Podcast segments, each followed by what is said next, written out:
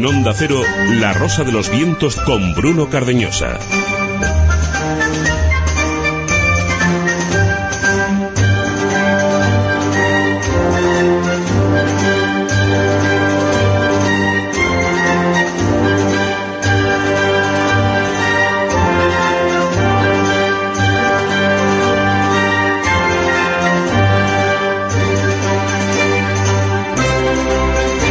Es La Rosa de los Vientos, estaremos hasta las 4 de la madrugada. Vivimos unos tiempos convulsos y de cambio. Es algo que llevamos oyendo toda la vida, porque toda la vida cambian cosas. Es en verdad ayer, hoy, mañana, tendremos eh, que adelantarnos eh, permanentemente a los cambios, cambiar y hacer de la diferencia una virtud, eh, cambiar constantemente. Entre los muertos que pisemos también estamos nosotros. Como dijo David Bowie, hay que apagar el fuego con gasolina. Esta semana él hubiera cumplido 72 años.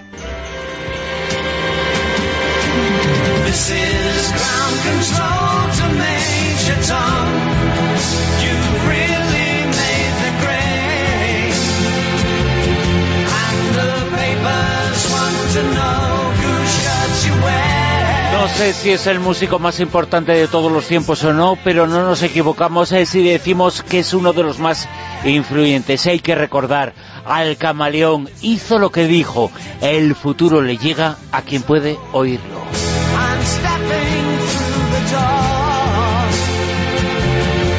Desde ahora mismo, la una y tres minutos y hasta las cuatro, La Rosa los Vientos aquí, en la sintonía de Onda Cero. Saludos de Bruno Cariñosa en nombre de todo el equipo que hace posible este programa y que esto llegue a vosotros. Con el jurado al frente de la parte técnica, Silvia Casasola en la codirección, eh, Javier Sevillano en redacción y producción. Y nuestros contenidos, los que vienen a continuación.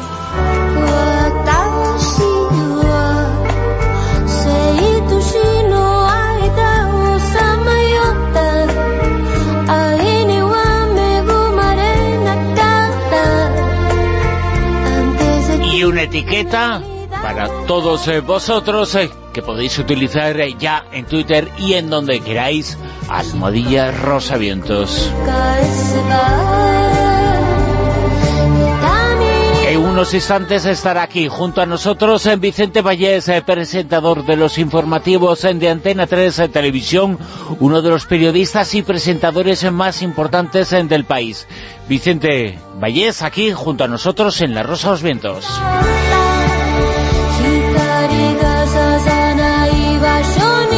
Y había un archivo en el pasado, no sabemos en el presente, una especie de gran hermano cuando se quería saber algo sobre alguien y hacerle daño, se acudía a él, a su contenido que contaba las virtudes y defectos de cada persona. Se llamaba Juno. Ha sido y es usado por espías de todos los tiempos. Hoy hablamos sobre Juno aquí con Fernando Rueda en materia reservada. Fernando, muy buenas. Hola, muy buenas. El comisario encarcelado Villarejo ha escrito una carta al presidente del gobierno Sánchez. Le advierte de que el archivo Jano del Servicio Secreto, creado para investigar la vida privada y pública de los ciudadanos influyentes, circula peligrosamente por el mundo. Es decir, la información sucia que contiene podría hacerse pública. La gente se pregunta, ¿existe realmente Jano o es un mito? ¿Es un asunto del pasado o también del presente? ¿Se ha utilizado para chantajear? Ya adelanto la respuesta a esta última pregunta. Sí. ¿Más de una y dos veces? Sí. En un rato. Y yo he comentado Archivo Juno. Es archivo Jano, pero es igual, es que hablamos de espionaje y las cosas no son como parecen, es una tensión. También vamos a hablar sobre el frío en Eureka, sobre su influencia psíquica y física, de los eh, beneficios del cambio climático, los beneficios eh, para el bolsillo de algunos, hablaremos en la cara B, y de la película Roma, en el callejón con José Manuel Esquivano y de las extrañas señales eh, que se están captando en diferentes lugares del mundo, señales procedentes del cosmos. Son inteligentes, sabemos que proceden de lejos, de muy lejos. Hoy comentaremos este asunto con Giuseppe Quijarro en el Círculo Secreto.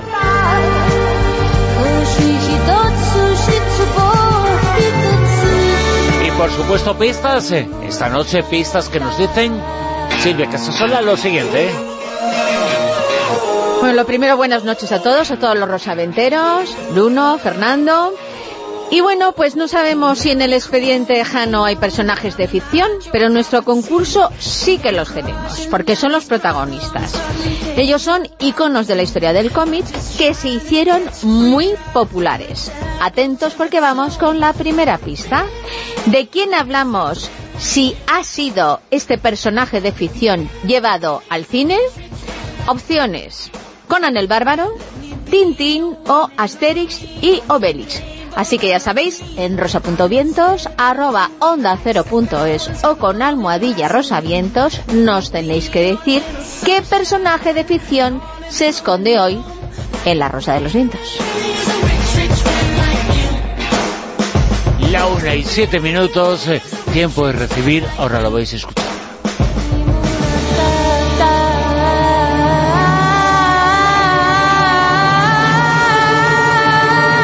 Rosa de los Vientos con Bruno Cardeñosa. Vamos a imaginar que en un lado del mundo manda el padrino Vito Corleone y en el otro manda su hijo Michael Corleone. Evidentemente no es así, pero a veces la mafia tiene poder sobre los despachos y a veces la afición se parece a la realidad. Las mujeres y los chicos pueden serlo, los hombres no. ¿Y tu hijo? Está bien. Cada día se parece más a ti. No tiene nada que ver con la realidad, o quizás sí, pero escuchar al padrino siempre es un lujo.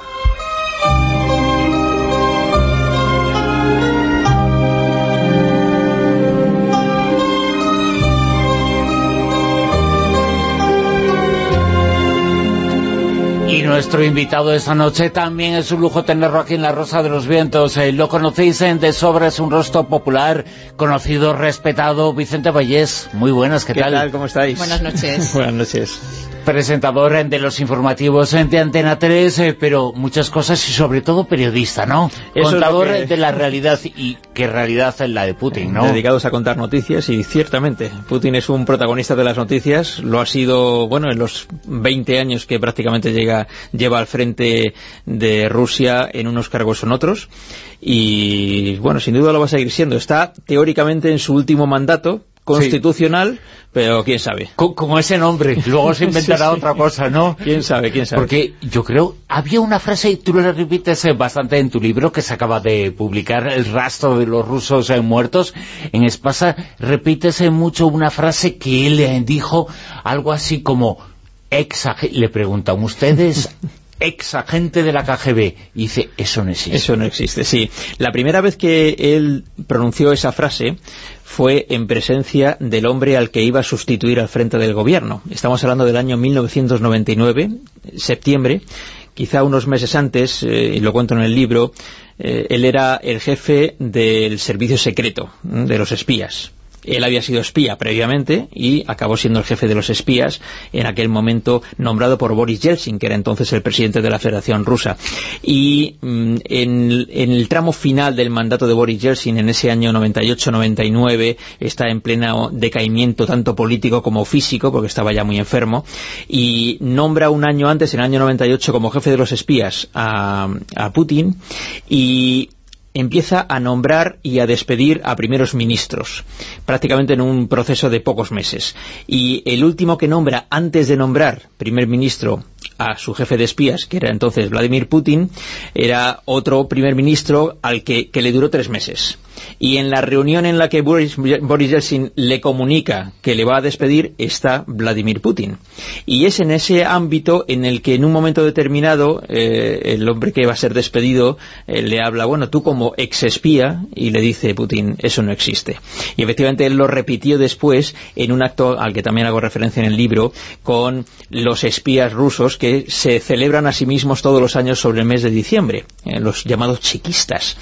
Y allí lo dijo, eh, como que esto, mire, eh, uno es espía y lo es toda la vida. Claro, claro. Eh, Vicente Vallés, eh, como decía, lo conocéis eh, por el informativo de Antena 3 y, y por eh, muchas cosas. En muchos años has estado en todas las televisiones, en las públicas, en las privadas, y has presentado, dirigido y moderado, si se puede moderar, los debates eh, presidenciales. ¿Cómo se consigue eso? Bueno, con paciencia, ¿eh? con paciencia. Lo del moderar debates, la verdad es que es una experiencia muy interesante. Pero presidenciales es, eh, tiene que ser un... Sí, es, es interesante, pero es muy intenso. Y la verdad es que también es arriesgado, porque cuando...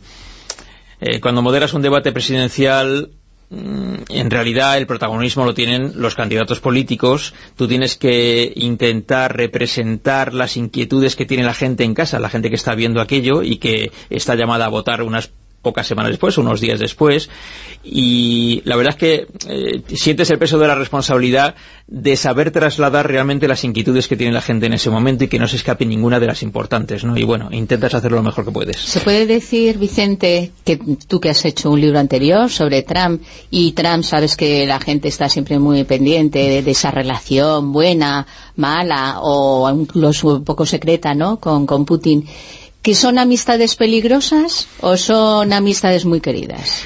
Yo creo que son más bien amistades peligrosas.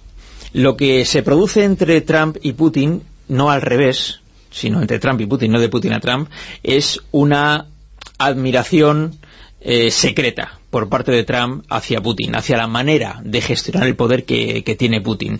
Es, digamos, un modelo que a Trump le gusta ¿eh? de un líder fuerte, eh, al que no se le puede toser, que cuando alguien le tose deja de toser definitivamente, de manera que es una, es una manera de ejercer el poder. todo lo que significa esa metáfora, ¿eh? es una manera de ejercer el poder, a través del miedo a través del miedo. Y ciertamente Putin eso ha sabido llevarlo a sus máximas exigencias y con gran éxito, porque ya digo, desde el año 99 ahora estamos en el año 2019, lleva 20 años en un cargo o en otro, o bien como primer ministro o bien como presidente gestionando Rusia y todavía le quedan unos años más porque acaba de ganar las elecciones hace unos meses. He puesto al comienzo la música y una conversación en del padrino. Eh, es que eh, pensando en eh, los dos personajes se me ocurría esa película.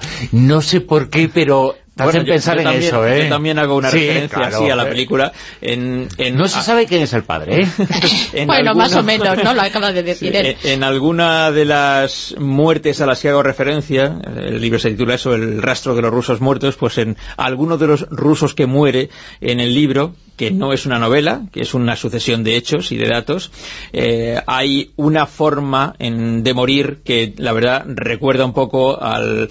Más que una forma de morir, una forma de advertir de lo que va a venir al estilo de la cabeza de caballo metida en la cama. ¿eh? Entonces es, eh, bueno, algo parecido a eso se, puede ver en el libro también. ¿Tú recuerdas algún día en el cual en el informativo de Antena 13 no hablarás de uno de los dos, de Trump o Putin?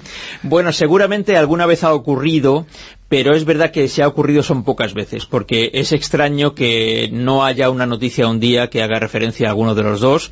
Quizá últimamente más a Trump que a Putin, ciertamente, también porque es normal que en Occidente nos fijemos más en lo que pasa en Estados Unidos que lo que pasa en Rusia.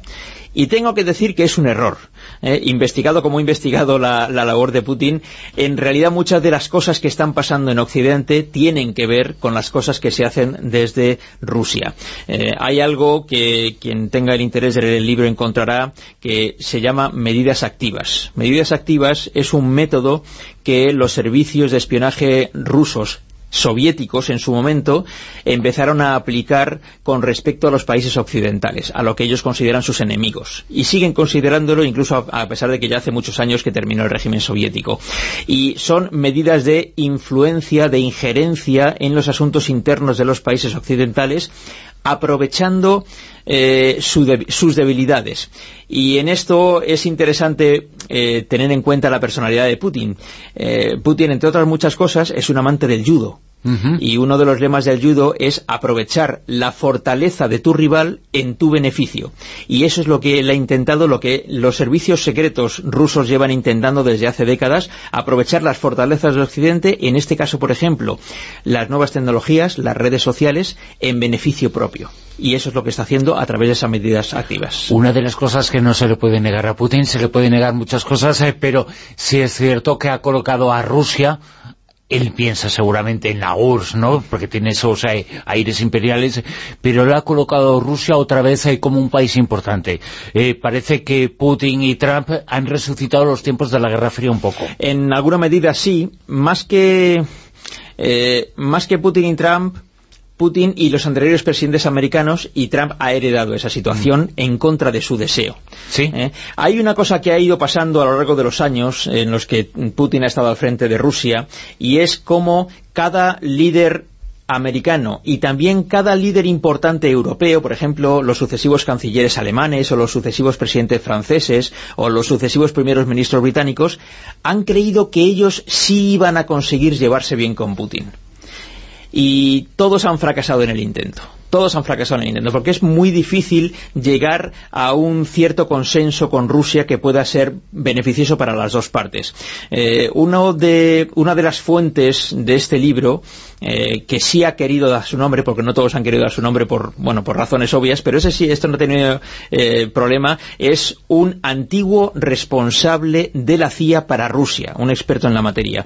Y él dice que ha habido una cierta debilidad por parte de los países occidentales, y muy especialmente del suyo, de Estados Unidos de conceder a Rusia una importancia incluso superior a la que él cree que se debe conceder, porque ni la economía rusa está tan bien, ni las Fuerzas Armadas rusas son tan poderosas como para eh, provocar eh, que haya que tener tanto temor a, Rusia. Ni el liderazgo de Putin él cree que es tan poderoso. Más bien lo que está pasando es que todo el mundo cree que es muy poderoso. Y ese es el real poder que tiene Putin. Que todo el mundo lo cree, incluso aunque no sea exactamente así. Por ejemplo, en las redes sociales, que antes hacías mención, se ha utilizado mucho las fake news, ¿no? Para coger y estar un poco manipulando. Incluso se ha comentado que han hecho injerencias en periodos electorales, como en su momento con Trump, como en otros eh, países también de Europa. ¿Tú piensas que de algún modo han influido en que ahora mismo la Unión Europea esté tan debilitada? Vamos a ver cómo lo explico. Eh, dato cierto, que creo que es incontrovertible, es que eh, la Rusia de Putin se ha eh, metido de lleno en los países occidentales para interferirlos. Desde luego en las elecciones americanas lo hizo. Dato también cierto, es imposible saber qué efecto real ha tenido eso. Ni en las elecciones americanas, ni en los procesos políticos distintos que se pueden producir en los países europeos. Que se mete dentro de eso, sin duda que eso tenga un efecto, mm, digamos, eh, sustancial y determinante en los resultados, por ejemplo, electorales, eso es imposible de demostrar. Entonces es, complicado. Lo que sí ellos mm, consiguen con estas medidas activas de las que antes hablaba es eh, por hablar en términos muy castizos, meter bulla en esos sitios. Es decir, si, si por ejemplo en Francia de repente surge el liderazgo de la extrema derecha de, Marine Le Pen, eh, Putin recibió a Marine Le Pen en Moscú. ¿eh? y trató de interferir en las elecciones eh, francesas sin éxito final, pero Oye, el éxito de Marine Le Pen fue tremendo. No consiguió ganar, pero consiguió un porcentaje de, un porcentaje de voto eh, sensacional. ¿Fue solo por la interferencia rusa? En absoluto. ¿Hubo interferencia rusa? Absolutamente. En Estados Unidos igual. ¿Ganó Trump las elecciones gracias a la interferencia rusa? Eso es indemostrable. Y yo incluso estaría, eso es una opinión, lógicamente no un dato, eh, yo creo que no pero hubo injerencia, sin ninguna duda. ¿Y que eso tuvo algún porcentaje de influencia en las elecciones? Sin ninguna duda. ¿Y en España? en algunas elecciones, en las presidenciales autonómicas, cualquiera, ¿ha influido Rusia de alguna forma? Bueno, yo no puedo dar el dato eh, absolutamente, y no puedo decir, lo que voy a decir ahora es una noticia, es un dato. Eh, no. Eh, no es un dato, mm, pero sí ha habido estudios, por ejemplo, sobre cómo los medios rusos que dependen del gobierno de Moscú, que son prácticamente todos, especialmente algunos que son muy conocidos como Russia Today o Sputnik, que son medios bastante conocidos y que emiten, en, por ejemplo en español, en el caso de Russia Today, ha habido un flujo de noticias no necesariamente ciertas todas ellas en esos medios de comunicación sobre, por ejemplo, el problema catalán, especialmente en el momento de mayor efervescencia en torno al referéndum ilegal del 1 de octubre. Eh, ha habido muchos y se han hecho estudios sobre eso, que eso haya tenido una influencia determinante, pues ya digo, seguramente no tan determinante. Que eso ha metido ruido algo en lo que ya había mucho ruido, sin ninguna duda. Hay una cosa que tú cuentas en el libro sobre Putin en España cuando estuvo en España vigilado de cerca por los servicios de inteligencia, en Soto Grande. Sí, por los servicios de inteligencia británicos, curiosamente, porque los españoles o no se enteraron o prefirieron mirar para otro lado y no decir nada. Esto ocurrió cuando Putin era todavía primer ministro. Eh, estamos hablando del año 99, eh, muy cerca ya de que se convirtiera en presidente de la Federación Rusia, eh, rusa, sustituyendo a, a Boris Yeltsin. También se habla de la posibilidad de que ya viniera siendo presidente, pero esa no está tan segura. La que sí es segura son las visitas que hizo siendo primer ministro.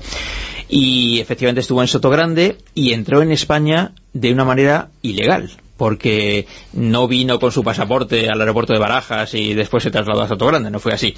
Eh, viajó mm, por avión a Gibraltar y en Gibraltar con un pasaporte falso, no era un pasaporte en el que pusiera su nombre y su cargo ni nada de esto, un pasaporte falso, que es ahí donde lo detectan los servicios británicos, ahí cogió un barco de recreo y con ese barco, con sus guardaespaldas y su gente, eh, navega hasta Sotogrande, donde se instala en, un ¿Pero cuál, cuál era el motivo de ir ahí de incógnito? Las malas compañías con las que se iba a reunir. ¿Algún mafiosillo eh, por ahí? Las malas compañías con las que se iba a reunir. Eh, la mafia rusa, rusa, de la que también hablo en el libro, está instalada clarísimamente tanto en la Costa del Sol como también en algunas zonas de la costa alicantina, de la comunidad valenciana, pero muy especialmente en la Costa del Sol. En aquella época ya ocurría, sigue ocurriendo en alguna medida y algunos célebres mafiosos rusos muy bien conectados con el Kremlin han vivido y algunos viven a tiempo parcial en eh, algunos chalés muy importantes de, de, esa zona. La siguiente pregunta que te iba a hacer, en cierto modo la acabas de responder ¿La mafia rusa tiene algo que ver con el poder en Rusia? ¿O es mito, es leyenda o hay mucha realidad en eso? Hay mucha realidad, mucha realidad. Es mm, difícil encontrar a un mafioso importante ruso que no tenga una conexión bastante directa con las altas jerarquías del poder político ruso. Em, los servicios secretos de Rusia utilizan a la mafia rusa para hacer servicios que ellos no pueden hacer de una manera más o menos evidente. ¿eh? Trabajos, digamos, más bien sucios. Y conexiones que les permiten tener información, que les permiten eh, tener contacto con servicios de otros países y conseguir información y, de vez en cuando, beneficios políticos.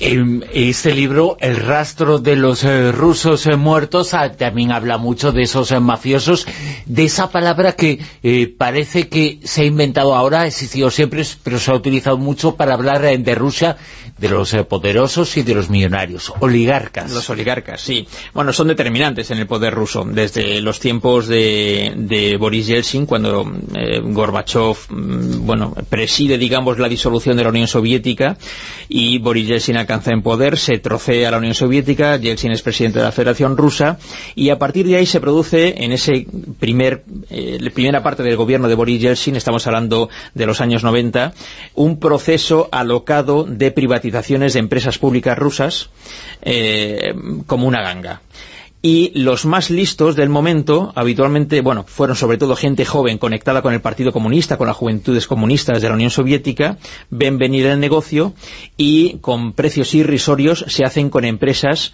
eh, muy poderosas de energía, por ejemplo, que tenían capacidad pues de, gestionar unas cantidades económicas enormes. Y ahí se genera un, un clan de oligarcas eh, económicos riquísimos, eh, que cada vez se hacen más ricos y más ricos y más ricos, y que empiezan a controlar posiciones de poder muy importantes en, en la Rusia de aquel momento. Cuando Yeltsin deja el poder en manos de Vladimir Putin, eh, Putin quiere todo el poder. Y entonces intenta llegar a un pacto con los oligarcas para decirles, bien, ustedes sigan haciéndose ricos, no hay problema, siempre y cuando me dejen a mí el poder político. Y eso funciona así durante un par de años. Pero al tercer año de poder de, Putin en, en Moscú, él ve que eso no se está produciendo por parte especialmente de algunos de ellos. Uno muy especial, que es Jodorkovsky, un oligarca muy importante que ahora está viviendo en Suiza ya desde hace unos años después de haber pasado por la cárcel. Por ejemplo, de Berezovsky, que había sido uno de sus eh, aliados para llegar al poder allí, pero que cuando eh, Putin llega al poder se produce una separación, aquello no coincide en los intereses y Berezovsky acaba en Londres, donde acaba muriendo en circunstancias extrañas. Eh, extrañas. Otro más. Sí, extrañas. Acabó ahorcado encerrado en su mansión de, Inglaterra. Y su amigo Livinenko también. Eh, bueno, no, no, pero... envenenado. Sí, sí, envenenado. Es que el, rastro que dices tú de esos rusos muertos es que ha ido dejando un rastro tremendo. Sí, esos son, digamos, los, mm, los anteriores. El rastro propiamente dicho al que yo me refiero en el título es el que se inicia casualmente el día de las elecciones de Estados Unidos. ¿Eh? en noviembre del año 16, de 2016.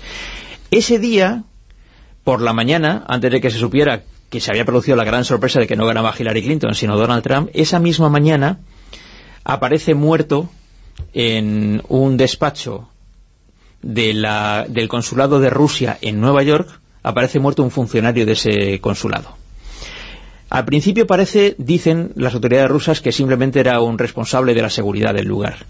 Cuando pasan unos días se empieza a averiguar que no era solamente el responsable de la seguridad del lugar, era el responsable de tener las claves para las comunicaciones que se producían entre ese consulado y Moscú.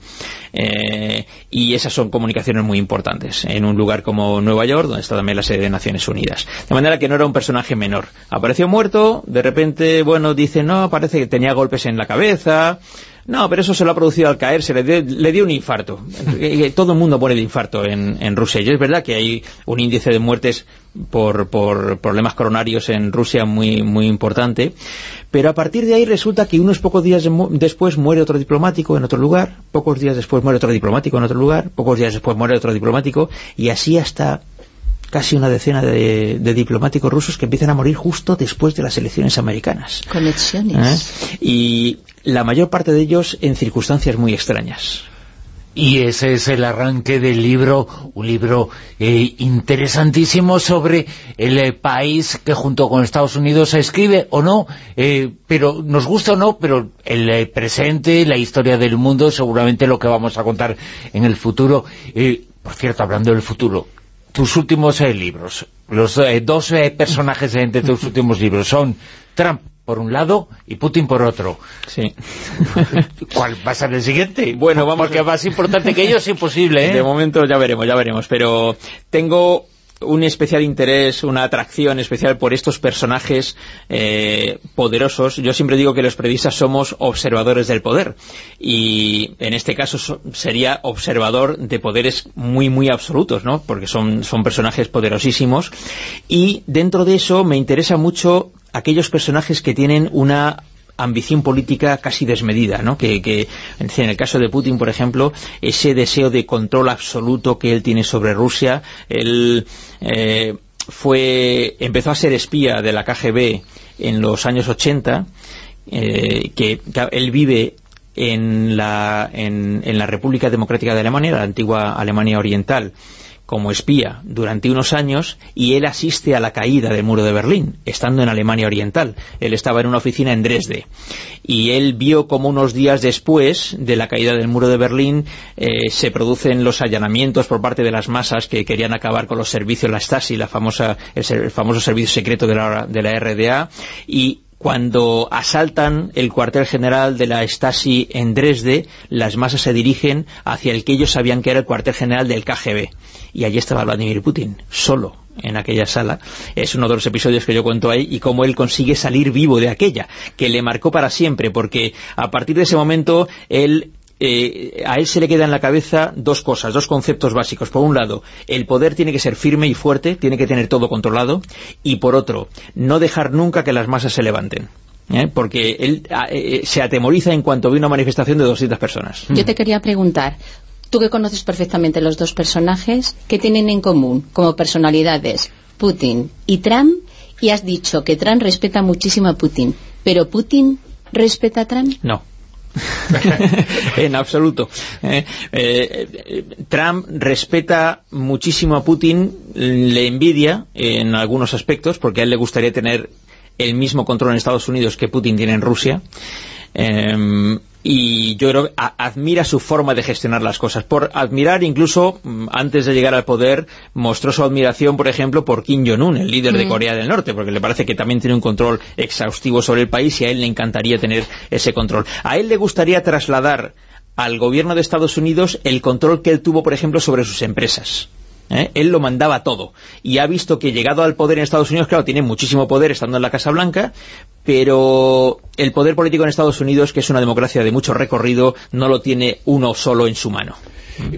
Yo no sé si tienen algo que ver o no, pero lo que no tiene que ver Putin y Trump es el peluquero. ¿Eh? No es el mismo, ¿eh? No, eh, Putin tiene menos problemas de peluquería. Y el de Rayo Suma tampoco. no, tampoco. Vicente Vallés, eh, te seguimos en, el informativo de Antena 3. El mundo está convulso, pero está muy interesante y lo conocemos gracias a ti, ¿no? Bueno, os lo agradezco mucho. porque, hoy pasan muchas cosas, eh, pero pasan cosas interesantes y es importante contarlas. Seguramente este tiempo está haciendo historia. Pues sí, sin ninguna duda, y bueno, Putin ciertamente la está haciendo por lo que es y por lo que los demás creen que es. Sí. Hay mucha información sobre él, sobre lo que está ocurriendo en este libro que se acaba de publicar, El rastro de los rusos muertos, en Vicente Vallés. Muchísimas gracias. Gracias a vosotros. Un, Un abrazo.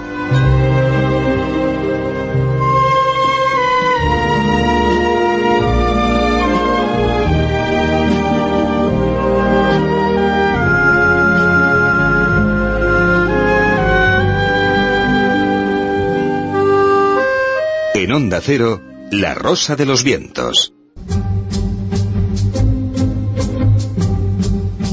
Materia reservada 2.0. Y hoy en materia reservada de la Rosa de los Vientos, eh, ya sabéis, Almodía Rosa Vientos, hoy en materia reservada hablamos de Gran Hermano. Bueno, se llama Jano, archivo Jano. Y ahora vais a saber por qué decimos esto. Y lo vais a saber eh, con lo que nos va a contar Fernando Reda. Buenas de nuevo. Hola, muy buenas. Again.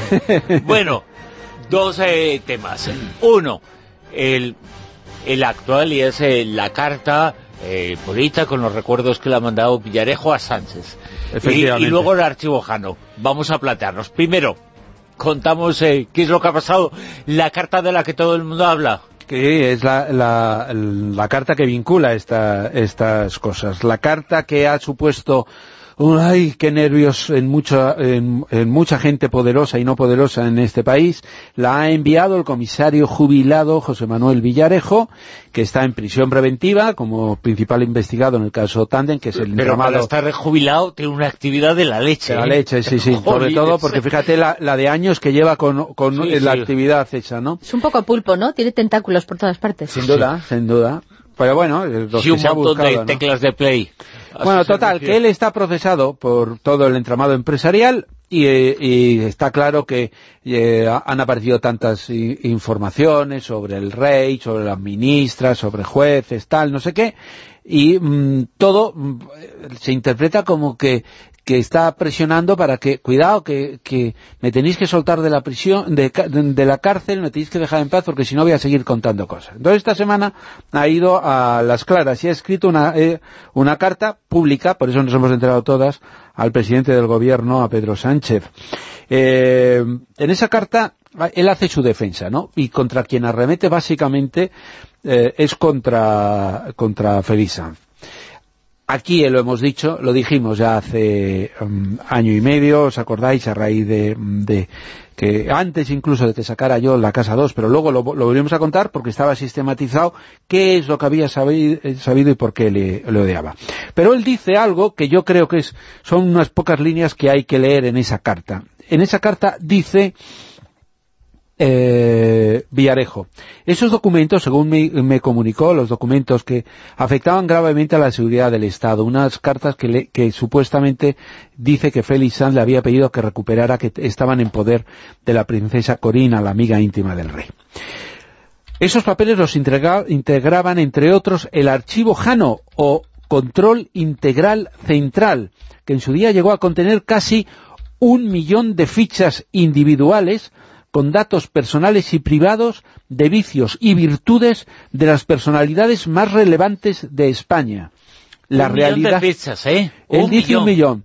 La realidad es que contiene los datos más sórdidos y oscuros de aquellos cuyas decisiones en un momento determinado pueda convenir que se adapten a los intereses de quienes las poseen. Así, por ejemplo, uno, seguimos entre comillas, uno de los subarchivos llamado control de togas afecta, como puede suponerse, de forma directa al mundo judicial. Esta es una amenaza clarísima que, por cierto, ya fue lanzada e iniciada en julio en un reportaje publicado en la Crónica del Mundo por Javier Negre eh, sobre la mujer del, del comisario Gema, en el cual decía que Gema habla del llamado informe Jano, que tiene cientos de miles de datos personales, ya, eh, eh, entonces lo, lo, bajó, y debilidades de personalidades. Aquí deja claro nuestra eh, cuestión del día. ¿Amenaza porque el archivo Jano está en su poder? Si fuera así, ¿quién se lo pasó al rey? ¿Y pudo ser el rey tan irresponsable de entregárselo a, Corina? Esta es, un, es una, eh, una, historia complicada, porque supuestamente el CNI se le entrega una copia al rey, el rey, para que se la guarde, se la entrega a Corina, y al final hay quien deduce que Corina se la entrega a a Villarejo. Esto es una última deducción, pero todos son deducciones porque me cuesta tanto, me cuesta tanto, como dice la canción, me cuesta tanto olvidarte, me cuesta tanto pensar que en el, CNI alguien le entregara una copia al rey, me cuesta tanto entenderlo, pero no, pero me parece Pero la tenía. Y, pero, se la dio no lo sabemos. Pero vamos, que el rey se la diera la copia a, Corina es que me parece mm, tremendo. No, yo, yo como mucho me imagino que a lo mejor en la parte que le implica a él directamente que le dieran copia, pero de todo, todo, todo en la parte que le implica a él precisamente quitaría la copia. Eh, eso estaría, efectivamente fuera de... La parte que implica a él, esa es la que no tiene que estar seguro. De todas formas, aquí entra el, principal tema, es que Jano se ha el archivo Jano se ha convertido en algo que, dicen eso eso no puede existir, ¿no? pero existía. Eh, es decir, archivo Jano, para que nos situemos, un millón de fichas, eh, quiere decir... Dice él un millón de fichas, Sí, pero Bruno Carañosa, Fernando Rueda, eh, vas a la F, vas a la R, o vas a la B, vas a la C, y, y pom, y te sale toda la vida de cada personaje. No, no la vida, eh, sino aquellas cosas que se pueden contar para hacerles daño.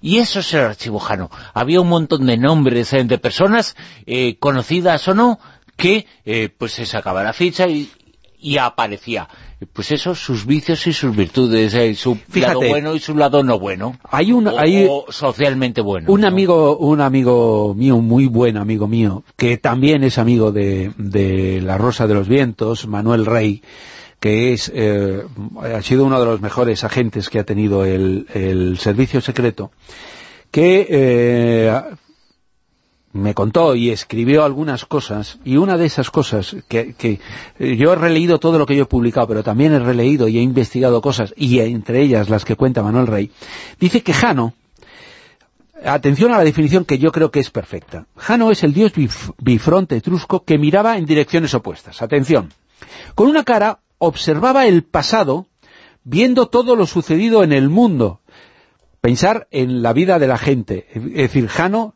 eh, recuperaba y guardaba todo lo que esa persona había hecho. Y dice, y con la otra oteaba el futuro, siendo capaz de predecir lo pendiente de suceder. Estas dos facultades le otorgaban poder para actuar con gran sabiduría en el tiempo presente. Es decir, el archivo Jano se crea, se creó en 1972 con todos los datos del pasado de las personas, previendo qué podían pasar con ellas en el futuro, pero para controlarlas en este momento presente. Para chantajearlas en caso que fuera necesario. Efectivamente. José Ignacio San Martín, director del SECED, y lo he leído de, en, en un documento de mi amigo Manuel Rey, dice que se trataba de un fichero completísimo te hablamos de la persona que creó el fichero, ¿eh? Sí, sí, sí, del que tuvo la idea, De un fichero completísimo de personalidades del régimen, estamos en la época de Franco, y de la oposición, así como de líderes de opinión y representantes de los denominados grupos de presión. Es decir, en 1972, efectivamente, se crea el archivo Jano con las personas a favor, las personas en contra, los que estaban en la sociedad y pintaban algo, y además ¿Qué son los grupos de presión? Los grupos de presión son la iglesia, los bancos, es decir, con todo aquel que pueda, eh, que pueda eh, hacer algo. Pero todo esto es de cara a que, como saben, que Franco ya está, mm, pues eso, en un punto muy crítico, pues que en un momento dado... pero y para hacer, eh, para hacer, y dar información a Franco y para controlarlo. Y ellos lo que dicen, nosotros vamos a tener controlado. Entonces ellos a quién controlan? No solamente a los que mandan ahora, sino, por eso os he leído lo del Dios Bifronte, sino a los que pueden en el futuro hacer. Es decir, nos interesa también incluir a gente que tenga veintitantos, treinta y tantos años, pero que puedan llegar eh, eh, muy lejos. Ellos hacen, elaboran un informe, y ese eh, informe eh, lo, hace la División de Contrainteligencia utilizando a la unidad operativa. Por lo tanto, esa unidad operativa lo que hace es perseguir a la gente y controlarle, hacerle fotos y hacerle todo tipo de chantaje. Eh, lo que tengo, otro dato confirmado, es que en el año 1900, cuando entra el, el CSID, las fichas que ha elaborado, que se sabe que ha elaborado eh, del archivo Jano y que pasan al CSID son 10.000 fichas. 10.000 fichas, 10.000 españoles en, eh, en, la transición están ya controlados eh, por escrito.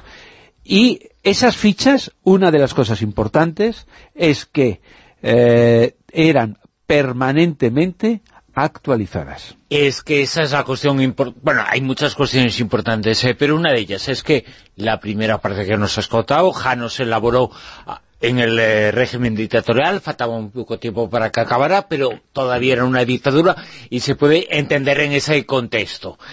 Eh, era una especie de estasi, en cierto modo. Sí, sí, sí. sí. lo que existía. Pero una vez que llega la democracia, ¿cómo sigue existiendo Jano? Porque sigue existiendo. Tremendo. Y esa es la cuestión, ¿no?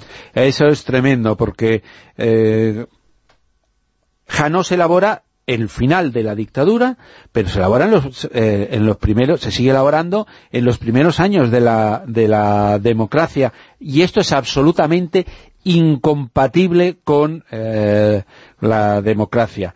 De hecho, se pasa al CSID y cuando el CSID tiene una... se guardan en, la división de contrainteligencia. La división de contrainteligencia que yo eh, viví muy cerca, que estaba en la calle Menéndez Pelayo de Madrid, enfrente del retiro tenían un piso y ahí se guardaba el archivo Jano. Y se traslada cuando eh, ya, tiene su propia sede eh, a principios de los años 80 el CSID, se traslada allí.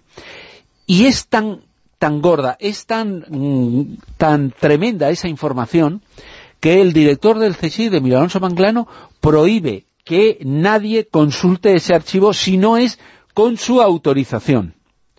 Pero se considera tan importante y tan trascendental la información que hay ahí, que se hacen tres copias. Una que está en la sede central, otra en una base secreta de la Sierra de Madrid y otra en un lugar secreto en Suiza. Pero hay una cosa importante. Joder, Suiza es pequeño, pero hay un montón de cosas, ¿eh? Sí, sí. Ahí, ahí se archiva y se guarda todo. Quien se, quien se infiltre en esos sitios, imagínate lo que puede sacar. ¿Pero se ha utilizado? Bueno, pues eh, ahí es lo, que yo os quería decir. Sí que se ha utilizado. ¿Franco para qué lo utilizaba? Por empezar de, atrás adelante. Franco lo utilizaba porque de repente eh, tenía que nombrar a alguien eh, ministro. Y entonces eh, es alucinante pero le pedía al SECED que le propusiera candidatos. Entonces el SECED le proponía candidatos y varios candidatos y eso iba acompañado de qué? de los datos que había en Jano sobre cada uno de ellos esto no lo digo yo, esto lo dicen los boletines de situación semanales que el Servicio de Inteligencia elaboró entre noviembre del 74 y junio de 1977 y que, por cierto, investigó Ernesto Villar, que es profesor del Centro Universitario Villanueva. Es decir, hay pruebas de ese uso con Franco, pero también de ese uso en los primeros años de la democracia con el rey Juan Carlos. Es decir, que se le facilitaban informes, no sé si hacían caso o no, pero con eh, ese informe eh, Jano. Luego, mm, el SECED utilizó el archivo Jano ¿para qué? Para una cosa tremenda, que es eh, llegó un momento en que las Cortes tenían que aprobar la ley para la reforma política, ya sabéis eso, en esas Cortes que se tenían que acabar consigo mismas, y entonces decidieron que había gente que dudaba, que no, que, joder, ¿por qué vamos a apoyar la democracia? Bueno, salió el informe Jano y les dijeron, tenemos esta cosa de ti, esta cosa de ti, esta cosa de ti, eres un guarrindongo y eh, hay que, hacerlo. O sea, que les presionaron la reforma política para que dieran su ayudó a que este país tuviera la reforma política. Pero también ayudó a que eh, tuviera un presidente de este país que se llamaba Adolfo Suárez. Adolfo Suárez tenía dos enemigos para ser el presidente. Eh, uno era eh, José María de Arelza y otro era Manuel Fraga. Manuel Fraga se metió en un cachivache tremendo y él solo se quitó, pero, pero José María de Arelza no, José María de Arelza era el ministro de Asuntos Exteriores y durante la transición eh, era un tipo muy importante. Pero claro, llegó un momento en que el rey quería que fuera eh, Adolfo Suárez. Entonces, en Jano ya existía, y esto lo, cuenta, este detalle lo cuenta Manolo Rey, ya existía uno, datos y, fotografías de eh, él reunido con Aberchales. Estas son las típicas eh, informaciones que están ahí. Es decir, tú de repente te reúnes con un amigo tuyo que, que, eh, era Aberchale y entonces cogían, te hacían foto y, lo guardaban. Y ya lo utilizaremos. Pero como no era suficiente para convencerle de que no fuera candidato a ser presidente del gobierno, le hicieron una operación dentro de Jano, que fue colocarle micrófonos en, su despacho. Y ahí descubrieron algunos asuntos em, eh, carnales y tal, eh, que en aquella época sí que eran muy importantes. Y entonces eh, cuenta lo digo porque la fuente en estos casos es una fuente absolutamente acreditada. un culebrón enorme, ¿eh? Tío Cabanillas, nada más y nada menos, ministro muy conocido, quien habló con, perdón, con Adolfo Suárez, no, quien habló con el conde de Motrico, con Areiza, y le eh, persuadió de que con la información que tenía el CSIT era mejor que saliera y esa información no se utilizaría. Y esa información fue la que permitió a Adolfo Suárez eh, llegar a ser presidente. Con solo con un problema, que el 23F, atención a este dato, el 23F eh, hubo algunos espías que trabajaban en Jano, eh, haciendo la operación Jano que les querían implicar en el golpe. ¿Por qué? Les querían implicar, porque habían estado implicados en el golpe. Y entonces estaban en detenidos y estaban en la cárcel. Y entonces avisaron. Ajá. O si yo soy condenado, contaré todo lo relacionado con la operación Fantasma, que fue como se denominó a cargarse al conde de Motrico para que no fuera el candidato a, ser el presidente del gobierno y dejara el camino abierto a Adolfo Suárez. Y esa operación se llama Operación Fantasma. Operación Fantasma. Muy bien. Jolines. Eh, ¿Qué historia? En cierto modo, Janos ha utilizado y se utiliza posiblemente para chantajear a la gente. Sí, sí. Eh, chantajear al adversario, eh, cuando aparecen determinadas informaciones, eh, sobre todo en el mundo de la política, aparece, se, ha sabido determinada cosa, fuentes anónimas, ¿está Jano detrás? Sí, sí. Y además voy a contar un caso con nombres importantes. 1998, ya no hablamos de Franco, ¿eh? ya hablamos ya pasado, gobierna eh, eh gobierna Adolfo, ya, hemos pasado hasta la movida y todo. Hasta la movida hemos pasado. Bueno, eh, de repente eh, Felipe González, expresidente... 1998, gobierna Aznar. Gobierna Aznar, y el ya expresidente Felipe González en un mitin dice textualmente, sabemos que preparan algo para el 2000, pero les va a salir mal y se les volverá en contra. Tiempo después, investigaciones periodísticas demuestran que hay una operación, que en este caso se llama, atención al nombre, purificación. Y que, ¿qué es esa operación? Es una operación dirigida por el servicio secreto, en aquel momento mandado por Javier Calderón, en el que se recomendaba prescindir de políticos y empresarios de medios de comunicación con un papel destacado en la, en la transición. ¿Qué es lo que pretendían?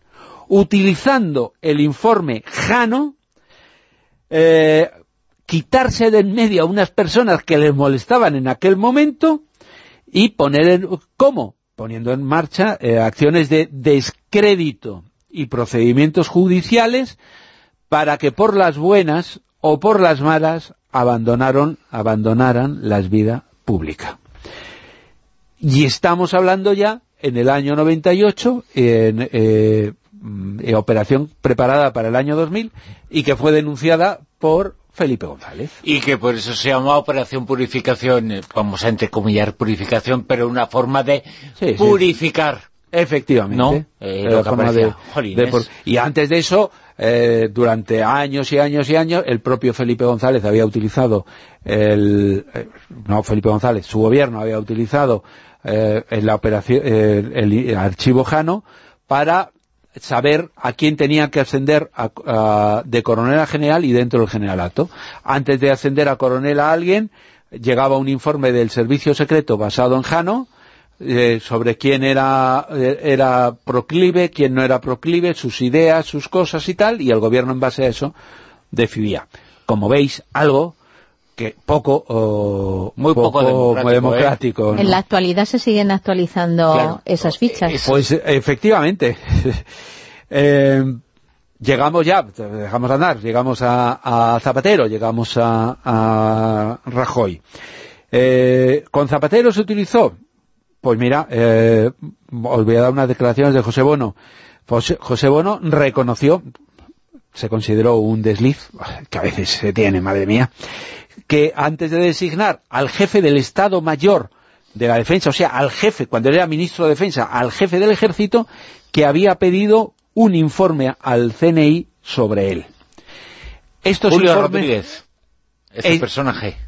¿no? Era, no, no, era Félix Andrés Roldán. Ah, el problema fue, eh, eso fue en 2006, pero luego posteriormente eh, eh, Carmen Chacón eh, volvió a hacer lo mismo. Dijo, oye, mirar ahí en, Jano y, tengo una serie de candidatos y hacerme un informe de todos ellos. Uno de los que estaba, que luego fue nombrado eh, jefe de Estado Mayor, fue Julio Rodríguez. Julio Rodríguez fue jefe de la cúpula militar, todo el mundo sabe ahora yo creo quién es, porque es el responsable de temas de defensa de, de, Podemos. ¿no? Bueno, pues se hizo una investigación, se hizo un informe y todos los datos que había de él se depositaron, que debían ser positivos puesto que al final le, eh, nombraron. Luego, con el gobierno de, Rajoy, se siguieron haciendo este tipo de, cosas. Que si en inicio había 10.000, que tienes tú el dato, ahora tiene que haber... Yo no creo que un millón, pero sí, quiero dar un, último nombre, que es Leticia Ortiz. cuando, era, cuando era la novia del príncipe Felipe, siguiendo el cauce habitual, se hizo un control integral de relaciones, eh, supuestamente se hace para detectar si tiene algo que pueda ser utilizado en el futuro por otros para chantajes o para todo ese tipo de cosas y se la incluyó en ese que Villarejo llama a la que dice que es otro nombre que le dan al informe Jano, él dice que es control integral central, ¿no? Bueno, esto obviamente lo desmintió Jorge Descallar, que era el director del, CNI en aquel, en aquel momento, pero se hizo ese informe. Alias Pinocho le Es decir, ¿existe el informe Jano, eh, el archivo Jano? Eh, sí, sin ninguna duda. ¿Se ha utilizado y se utiliza ese archivo Jano? Sí. ¿Que ahora le han cambiado eh, de nombre y, lo hacen de otra forma y le llaman... ¿Cómo? Otra vez, pues mirad mi chuleta. Control integral central. Eh, es que eh, los, archivos, los servicios secretos hacen estas cosas. el problema es que se conozcan estas cosas. El problema es que me parece una locura que me cuesta creerme que alguien le diera una copia al rey. Y me cuesta eh, creerlo, pero mm, que, si, que si Villarejo tiene una copia de eso, quiere decir que, mm, que bueno... ¿Cómo la tiene? Eso es una cuestión, bueno, es que tiene todo. Bueno, si tiene presión y, grabaciones para chantajear, pues imagínate perfectamente a alguien que esté metido, la habrá chantajeado y ha dicho, pásamelo. Pues ¿Cómo no se va a llamar archivo Jano si ha implicado también a Bono? Claro. bueno, oye, también se ha hablado esta semana en relación a todo este asunto de Villarejo del eh, presidente de BBVA, de Francisco González. ¿Qué pinta toda esta historia? Vamos a ver, lo, que está, lo que está apareciendo poco a poco es... Eh, eh, son informaciones que tienen que ver con Villarejo. Villarejo está en la cárcel, em, es pendiente de juicio, en prisión preventiva y entonces han ido apareciendo una serie de informaciones que eh, supuestamente lo que pretenden es conseguir su liberación. Él empezó con, con la filtración, aunque él niega que, que, él esté detrás de esas filtraciones. Empezó con la filtración de, del Rey, de Bárbara Rey, después de, de Corina, y ha ido subiendo, ha sacado a la, a, la ministra de, de Justicia, que yo creo que es un daño colateral, porque eh, él debe tener tantas grabaciones, no debe tener, tiene tantas grabaciones que lo de la ministra de Justicia le vino dado, porque de repente la nombra el ministro y dijo, joder, si yo tengo, de esta tengo esta grabación. No, es que es así, ¿eh? es decir, que, no, que antes no tenía... el problema es que la gente se acercaba a él eh, y se creía que, es que, el archivo no se ha unido ahora al archivo Villarejo. El archivo Villarejo, claro, el archivo Villarejo es una cosa eh, tremenda, ¿no? y pues nada, coge y, va, con distintos escalones. Entonces, ¿cuál es el escalón siguiente? El escalón siguiente es que eh, de repente ha aparecido eh, que él trabajaba para el BBVA. Es decir, ha cambiado de, terreno de juego, ha pasado del terreno de juego de la monarquía, ha pasado del terreno de juego del gobierno a el terreno de, juego de los mm, poderes fácticos de, los bancos. Y ahí es donde eh, está, eh, al mismo tiempo que esto ocurría, es mm, por lo que ha lanzado el mensaje al presidente del gobierno, diciéndole claramente que si él tiene acceso a Jano, que si él tiene, eh, que si no le saca de la cárcel, pues que va a seguir sacando mierda y que va y que nadie está libre de, eso. Y entonces él espera que los banqueros piensen, joder, este eh, eh, ¿qué va a hacer? Que va a salpicar a todo el mundo. Y paralelamente eh, él dice que cuidado, que su vida corre peligro. Yo quiero recordar una frase que un día me contó Juan Alberto Perote cuando estaba metido en estos berenjenales, y es que se le había acercado alguien, curiosamente llamado Francisco Paesa, al que le habían encargado comprarle, y que Francisco Paesa le había, le había recordado que al traidor o se le paga o se le mata. Que es un espía de todo el mundo, para todo el mundo, Francisco Paesa, el hombre de las mil caras, el gran espía, uno de los grandes espías, grandes entre comillas, eh, de la historia de nuestro O sea, que Francisco le dijo susto o muerte, le dijo a Susto o muerte, claro, y ahí está el, el final de la película. Por cierto, recuerdo que con Almadía Rosavientos, eh, un mensaje que te lo transmito a ti de Pedro Lapido, nos dice que cada vez que cuelgues el teléfono, acuérdate de despedirte Villarejo. Ah, muy bien. Tiramos de la manta ahora, un, escuchamos las noticias y vale. Fenómeno, esperamos, venga.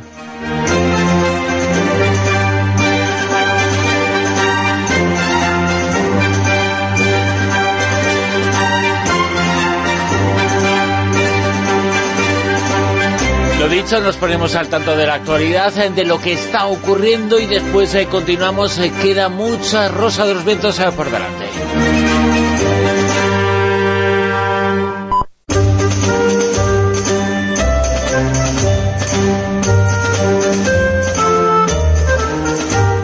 En Onda Cero, La Rosa de los Vientos con Bruno Cardeñosa.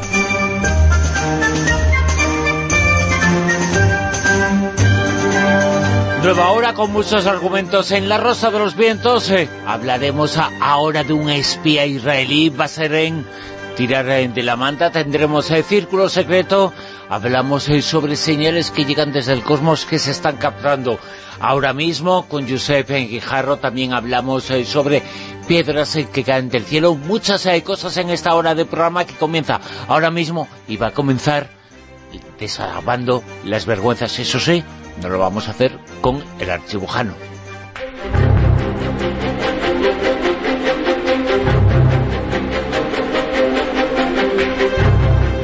No lo vamos a hacer con el archivo Jano porque es en Made in Spain. Si fuera Made in Israel, estaría este personaje. Un agente israelí que se vendió a Irán. Efectivamente. La noticia ha pasado sin pena ni gloria por los medios de comunicación.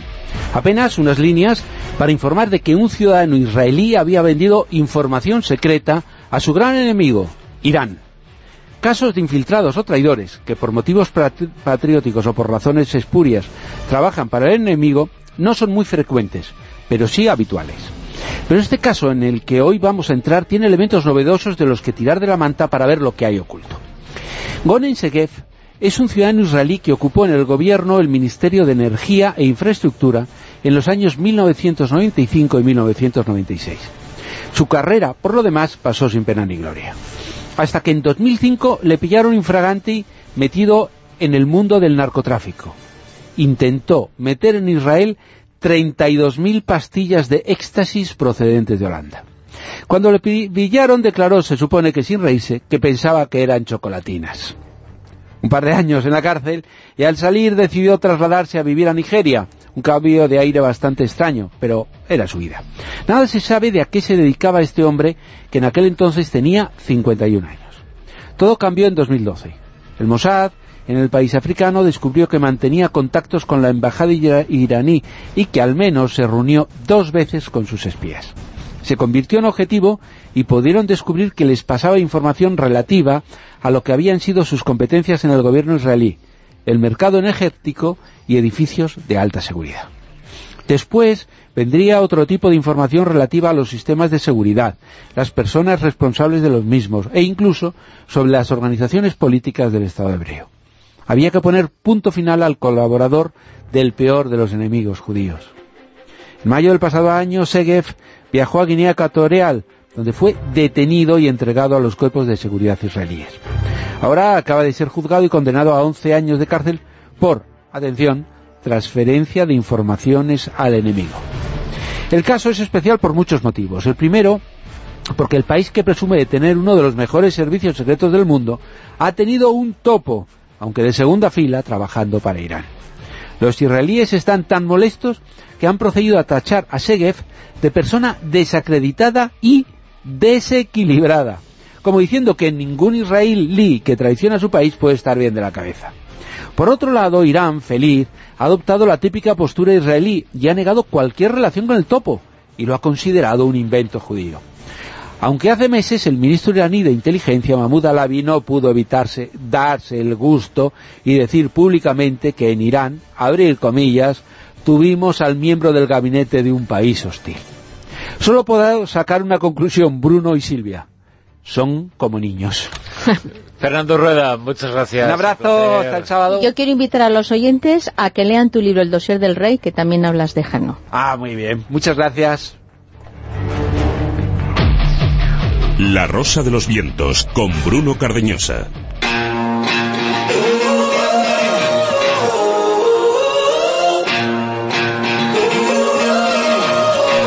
Pistas eh, para conocer al personaje oculto de esta noche, pistas que nos dicen... Uy, qué noche tenemos más estupenda. Bueno, recordamos que es un personaje de ficción, que es icono de la historia del cómic, del que han hecho una película. Y aquí va la segunda pista. ¿Quién puede ser si nació por encargo? El personaje de ficción nació por encargo. Las opciones son Conan el Bárbaro, Tintín y Asterix y Obelix. Así que ya sabéis que en rosa.vientos o con almohadilla rosavientos nos tenéis que decir quién puede ser y si acertáis de todos vosotros uno, pues recibirá un detalle del programa. Conan el Bárbaro, Asterix y Obelix y qué más y Tintín. Ah, eh, es que dice, yo pensaba que iba a haber también algún príncipe, es que como soy que nació por encargo. Ah, bueno, pero es que ya sabes que esto de los nacimientos nunca se sabe bien quién es el padre y la madre. Vamos a meternos en el círculo. La rosa de los vientos en onda cero. El círculo secreto.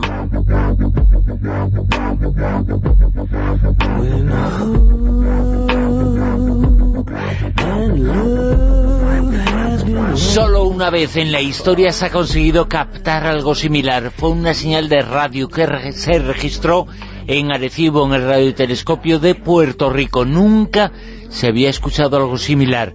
Se expone la señal de Arecibo como una prueba de que existe algo extraño e inteligente en el universo. Solo una vez ha ocurrido, pero la segunda vez ha sido esta semana. El Círculo Secreto con Josep Quijarro. Josep, muy buenas, ¿qué tal? Buenas madrugadas. Hola. Bueno, ¿qué es eh, lo que ha pasado? ¿Qué es lo que se ha captado?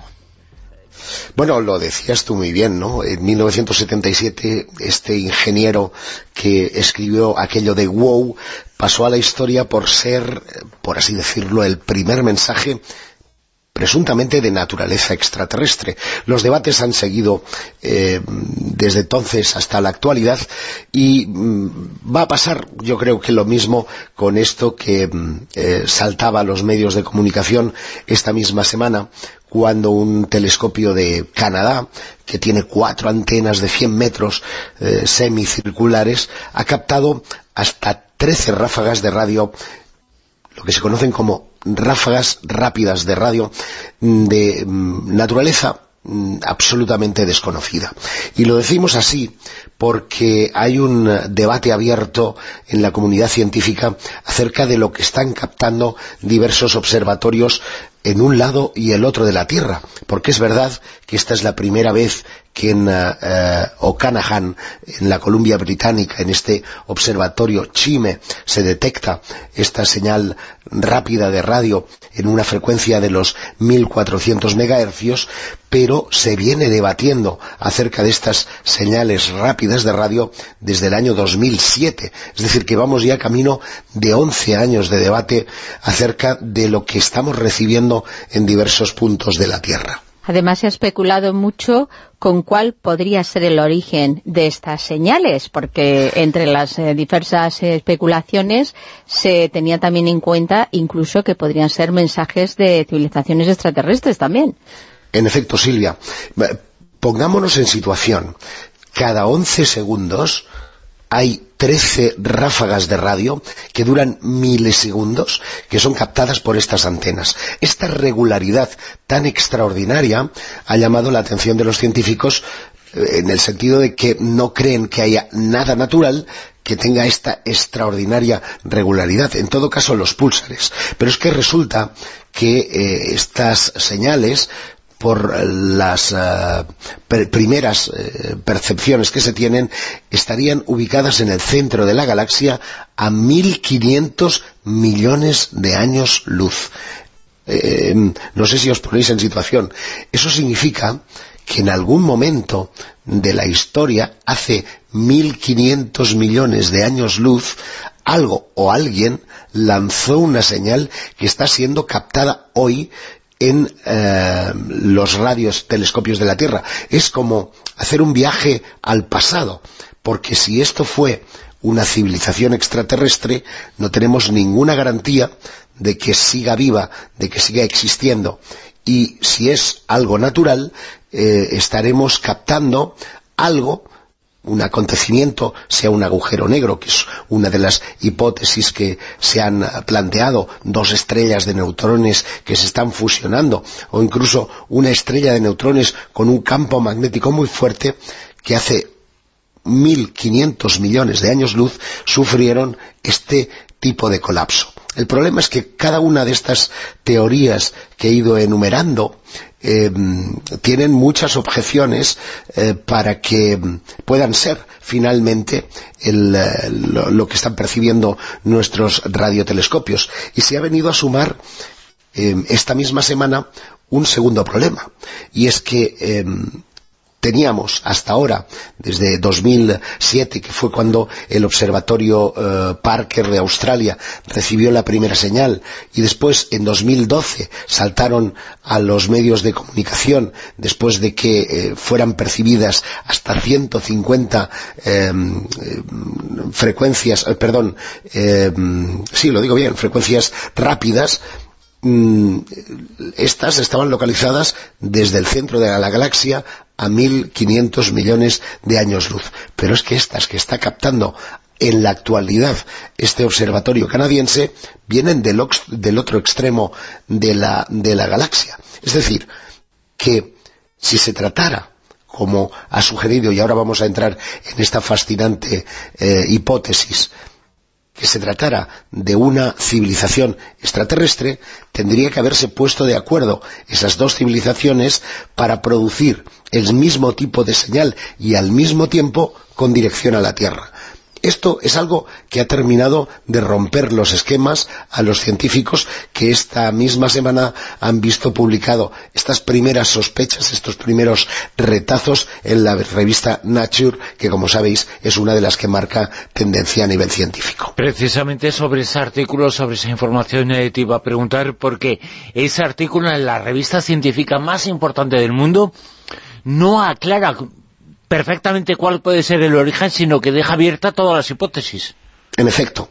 Y ha, venido a sumarse al debate un, uh, un, viejo conocido, lo voy a decir así, de todas las cuestiones exobiológicas, que es un término de estudio de la vida extraterrestre cuando lo hablamos no desde la ufología, sino desde los, eh, eh, digamos, lugares estrictamente académicos. Se trata de Avi Loeb, que es un astrofísico de Harvard, que mm, vino cuando, fueron recibidas estas 50, 150 eh, primeros frecuencias, él habló que eh, podían ser la evidencia de una tecnología extraterrestre increíblemente avanzada. Esto, dicho por mí, eh, que soy un ufólogo, ¿verdad?, pues eh, no tiene ningún sentido. Pero Lo que, sí que tienes un montón de mérito, porque todavía tienes la voz un poco fastidiada, ¿eh? La verdad, bueno, he, recuperado bastante, ¿eh? No, no, no podéis decir lo contrario, he recuperado bastante. Pero porque le gusta cantar.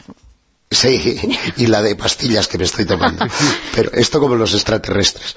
Este Avi Loeb de Harvard em, decía que las eh, que podían ser eh, estas eh, frecuencias fugas de transmisiones extraterrestres del tamaño de un planeta, porque no lo hemos dicho, pero la potencia Em, que está siendo percibida por nuestros radiotelescopios de estas ondas de radio, rápidas de radio, es el equivalente a una estrella como nuestro Sol. Imaginaos la potencia de una estrella como nuestro Sol mandando información, en este caso a nuestras, a nuestras eh, antenas.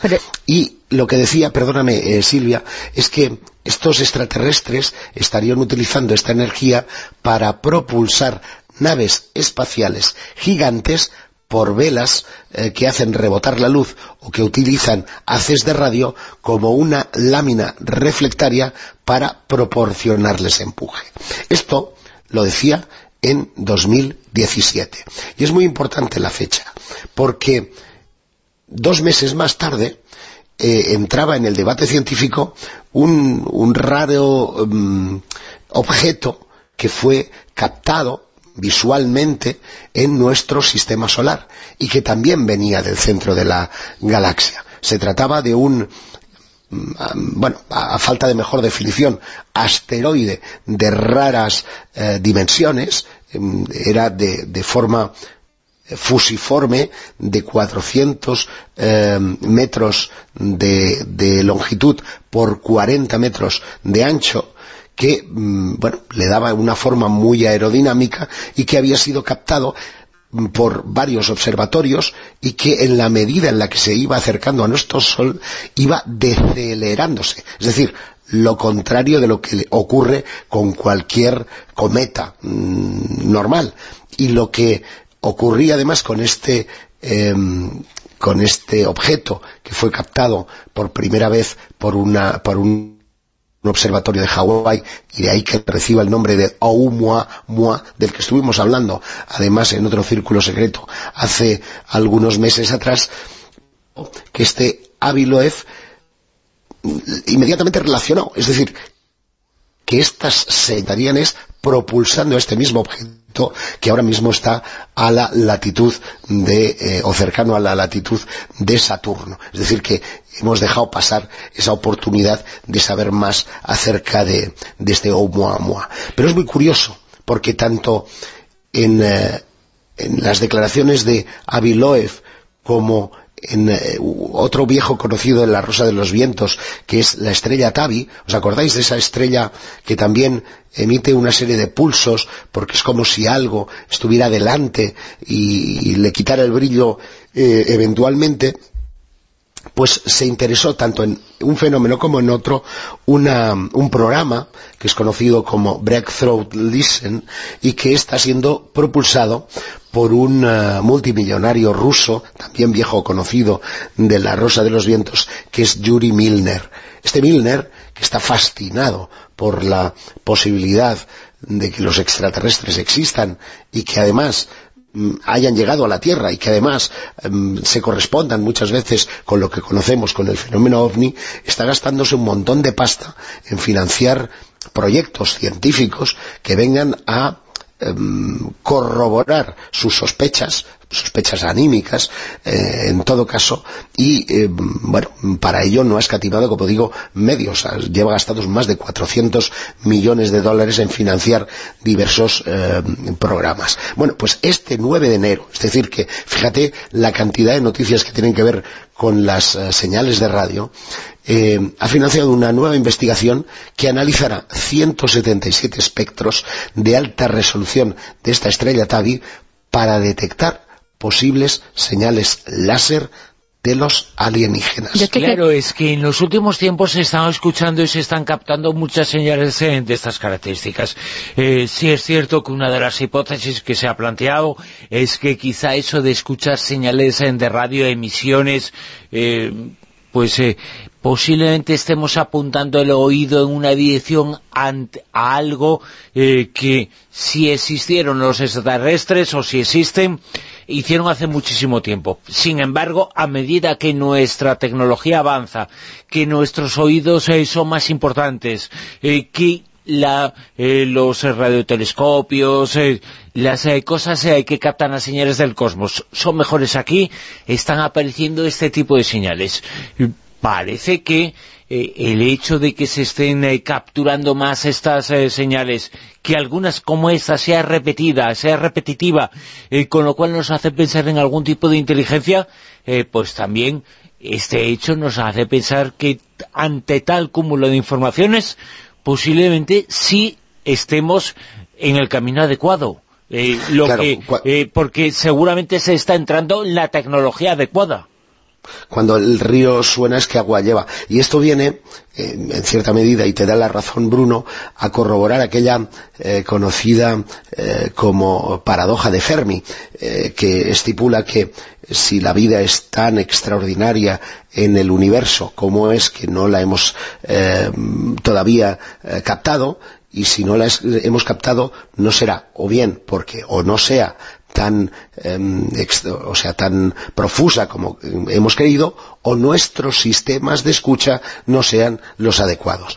Pues en efecto, parece que en la medida en la que vamos afinando nuestros oídos a unas determinadas frecuencias de radio que son distintas, no lo hemos dicho, pero em, este telescopio de Canadá que acaba de recibir estas 13 nuevas eh, señales mm, está ajustado a los 1400 megahercios y resulta que están al límite de la banda de, de, donde se están percibiendo, es decir, que estamos buscando más por arriba de lo que realmente eh, eh, nos están mandando, si es que realmente se trata de civilizaciones extraterrestres, pues vendríamos a confirmar, como digo, que la paradoja de Fermi tiene toda eh, la razón.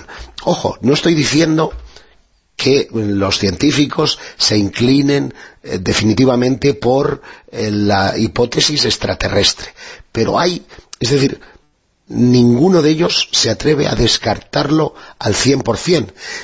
Entre ellos hay uno que me llama la atención, y es el director del SETI, quien eh, dice que si esto se tratara de una señal extraterrestre, tenemos ya la sensación de que es algo inteligente, porque es algo periódico, es algo regular, eh, es, algo que llega en una frecuencia muy determinada, no estamos hablando de ruido del cosmos, no estamos hablando de rayos cósmicos, no estamos hablando de un pulsar de una estrella de neutrones, pero no sabemos decodificarlo. Entramos en el otro problema que es en el de cómo decodificar un mensaje si es que realmente se trata de un mensaje extraterrestre. Yo te quería preguntar, Josep, porque es cierto que con los telescopios que tenemos ahora, la alta tecnología, es muchísimo más fácil eh, captar señales y, y por eso hay tan tantas últimamente,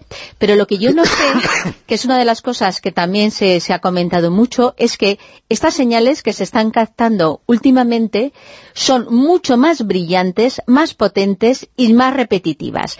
¿Eso se debe a que realmente los telescopios que tenemos ahora, la, la tecnología que tenemos ahora, se consigue captar de esta manera? ¿O es que realmente estas señales ahora tienen mucha más potencia y es como que están intentando tener más frecuencia también a la hora de, enviar o, o contactar o lo que sea? Pueden darse las dos cosas, porque es verdad que eh, los eh, telescopios han eh, avanzado, radiotelescopios, ¿eh? no, no estamos hablando de eh, lentes, estamos uh -huh. hablando de antenas, y fíjate que hay una, una gran eh, competitividad entre China, por ejemplo, que acaba de poner en marcha ese proyecto conocido como FAST, que es una, una enorme oreja que se dirige al cosmos, tenemos el radiotelescopio de Arecibo, que es la segunda más grande en tamaño, pero después están distribuidas varias antenas de menor tamaño, cuando digo menor tamaño estamos hablando, pues fíjate, de, antenas de 100 metros eh, de diámetro, que, es algo más que una, calle, ¿verdad?, de, diámetro, eh, y que de alguna manera los protocolos exigen que para que una señal eh, sea considerada como tal, deben ser recibidas por varios radios telescopios de la Tierra a la vez. Esto ya se ha dado. Por lo tanto, vamos a decir que se ha afinado la oreja, pero también puede darse la segunda cuestión que tú eh, insinuabas, y es que eh, si ese mensaje fue lanzado hace miles, millones de años, es ahora cuando llega, y lo vamos a seguir recibiendo a lo mejor como un SOS, a lo mejor como un mensaje que no sabemos cómo interpretar y que si hoy día tuviéramos la posibilidad de viajar hasta ese lugar eh, del que proceden, nos podríamos llevar la, la, sorpresa de que a lo mejor ya ha sido devastado o que ya no existe, porque lo que ven nuestros ojos cuando miramos al firmamento es una fotografía del tiempo en el que tarda la luz a llegar a la Tierra.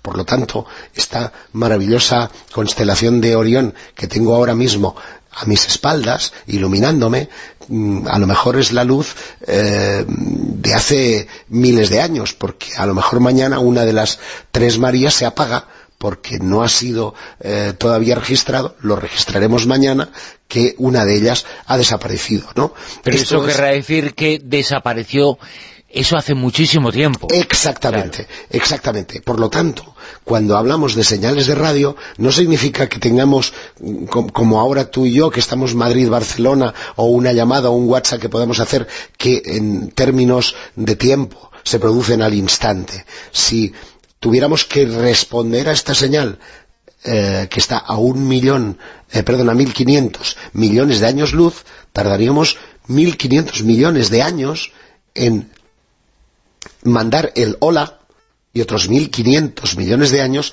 en recibir la respuesta a ese hola. Una, una entrevista muy larga, ¿eh? Sería esa. Exactamente. es, ter es, terrible, es terrible, por lo cual es, eh, es, tremendamente decepcionante que esto sea así y las miras se ponen en los planetas ex extrasolares más cercanos que además cada día se están descubriendo nuevos. Claro. Esta misma semana se encontraba otro planeta extrasolar en la zona de habitabilidad en un término de 40, 50 años luz, que oye, ya no, es, ya no estamos hablando del centro de la galaxia, estamos hablando de, de algo mucho más cercano a nuestro sistema solar. También se ha hablado, para explicar el origen de estas señales, eh, se ha hablado entre las hipótesis, entre las cosas que se han dicho, se ha hablado también de agujeros eh, negros. Eh, todo está abierto. Sí, pero el, el, el, la hipótesis de los agujeros negros tiene una dificultad. Y es que ahora que ya incluso hemos logrado observarlos, eh, sabemos eh, que allí no escapa ni la luz. Por lo tanto, lo que suponen los científicos es que algún tipo de estrella de neutrones ha sido eh, engullido por el agujero negro y eso es lo que ha facilitado la potencia extractora que ha llegado las... las frecuencias de radio hasta aquí.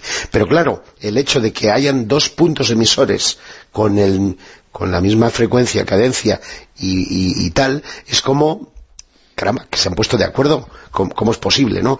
Dos fenómenos naturales que ocurran al mismo tiempo es muy, muy, muy extraño. Fíjate la cantidad de veces que hemos mencionado la señal conocida como WOW y la cantidad de ocasiones en las que hemos hablado de ella, parece que mostrábamos ese papel como una prueba de la existencia de algo ahí fuera y ahora mismo se están captando muchos WOWs en todo el mundo y no nos estamos dando cuenta que se están acumulando ítems de información que nos dan que pensar.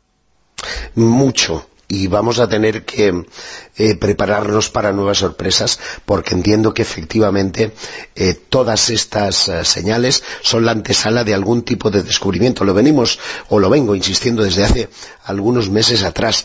Em, esa especie de guerra fría entre las tres Mm, tres o cuatro grandes potencias espaciales, como es la NASA, como es la Rusia, como es la ESA y como es China, que tienen esa lucha por ser los primeros en dar la, gran noticia, ¿no? La que eh, yo creo que tú debes soñar alguna vez con dar, Bruno, que es por fin hay un contacto, hay una hay una transmisión real eh, de seres extraterrestres. Esa lucha, eh, que es, esa pugna, continúa viva y de ahí que se alimenten en los medios de comunicación, eh, se alimenten a través de los teletipos noticias de este tipo que no hacen más que ir abonando el campo y también la conciencia de los seres humanos y de los científicos a pensar que esa idea que antes era la más estrafalaria, la más loca, que era considerar que una civilización civilización extraterrestre pudiera mandarnos un mensaje, pues ahora ya no es la última de todas ellas. Va avanzando posiciones eh, cuando hablamos de fenómenos como los que hoy estamos debatiendo hoy en este círculo secreto. Fíjate que el radiotelescopio que lo hemos mencionado en una ocasión de Arecibo es un lugar extraordinario, fantástico, es como un oído metido en la tierra, metido en la vegetación de cientos de metros, es un icono, estaba en la película, la gente lo recuerda porque hay imágenes eh, reales de ese radiotelescopio en la película Contact, hay películas eh, como las de James Bond que han utilizado y que se han grabado ahí, eh, lo que se captó en el radiotelescopio de Arecibo no es ni mucho menos lo único lo que ocurre que, bueno, que es un icono, pero es que el radiotelescopio de recibo es una de las uno de los iconos eh, de la escucha, ¿no? Eh, que estamos muy atentos a lo que pasa ahí, que está pasando y que cada vez hay más evidencias eh, de que algo puede estar ocurriendo, pero el radiotelescopio de recibo es un logro, un prodigio de la humanidad. Uno de los que todavía nos quedan eh, por hacer es eh, lo que se conoce como esfera Dyson. Juanjo Sánchez Oro la ha mencionado en muchas ocasiones en la zona cero y que eh, también ha sido propuesta tanto para el para este brillo extraño de la estrella Tabi como para estas transmisiones que se están percibiendo. La esfera Dyson o enjambre de, satélites, lo que haría es aprovechar la energía de una estrella para después propulsarla hacia el exterior. ¿Con qué fin? No solamente el de contactar con otras civilizaciones, porque hemos dado por supuesto, porque a nosotros nos interesa, eh, que es interesante contactar con otras civilizaciones. Pero recordemos que este Stephen Hopkins ya decía, oye, que a lo mejor eh, nuestros hermanos cósmicos no tienen tan buenas intenciones, que a lo mejor lo que les interesa es tener un segundo planeta al que poder vivir cuando se acaben los recursos del suyo. ¿Qué, otro interés podría tener este enjambre eh, Dyson o esfera Dyson? Pues el de utilizar la energía de una estrella para propulsar naves. Y ahí es donde de nuevo este hebreo, este israelí de la Universidad de Harvard, eh, Avi Loeb, dice que em, estas estructuras mm, descubiertas o propuestas por eh, Freeman Dyson en 1960 podrían tener una vigencia hoy en el sentido de que una supercivilización hubiera sido capaz de desarrollar estructuras para el aprovechamiento de la energía de una estrella y a la vez que esa energía, a través de ondas de radio, como, como son estas ondas rápidas de radio, pudieran propulsar naves como si fueran velas, que es el, tipo de mm, propulsión en la que trabaja el Breakthrough Listen eh, de Yuri Milner cuando quería desarrollar micro em, cápsulas, micro, em, sí, microcápsulas o micronaves en las que poder lanzar al espacio y que, decía que en cuestión de dos años era capaz de llegar a Alpha Centauri, ¿no? es decir... sí, dime, dime. Iba a decir que sea como fuera, el notición sería al final que al igual que se hace en, en Contact, tú antes te comentabas que lo suyo sería tener ese eh, decodificador, ¿no? Para saber qué es, lo, es lo que te está enviando esa señal, que es al final el mensaje, ¿no? Que es lo que queremos averiguar todo. Y eso sí que sería el notición, vamos, para este siglo XXI sería fantástico. Bueno, la lástima es que no, no, lo tenemos nada claro y la NASA cuando habla de, de, la semiótica, cuando habla del significado de los mensajes, ¿sabes a dónde nos remiten? Pues nos remiten a la prehistoria, que analicemos los eh, grafitis de las cuevas, las pinturas rupestres, porque del mismo modo que los antropólogos y los eh, prehistoriadores mm, son capaces de establecer una especie de hilo conductor invisible, porque no ha habido una transmisión que nos permite reconstruir qué tipo de eh, estructura social em, desarrolló este tipo de pinturas,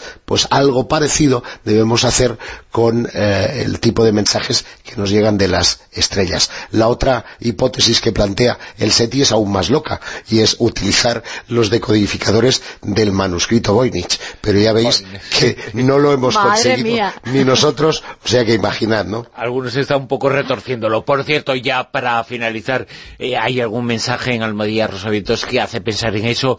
Eh, cuando estamos hablando de que se están captando señales de radio, no quiere decir que allá donde sea en el planeta X existan emisoras como Onda Cero.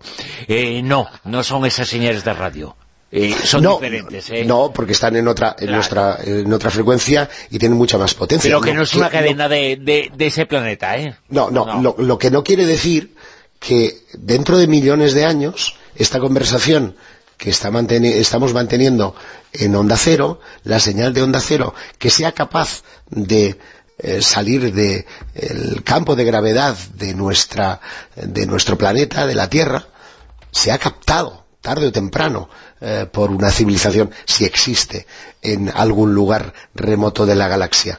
Pero será la fotografía de este día, eh, a lo mejor eh, cuando lleguen aquí esos alienígenas se encuentran en una tierra devastada, porque nosotros ya hemos emigrado, pues a lo mejor a Tabi, ¿no?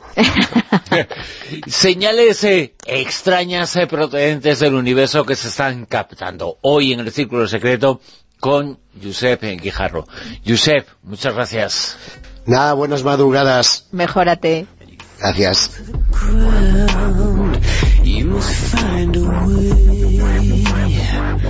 When the darkness descends and you're told it's the end, you must find a way.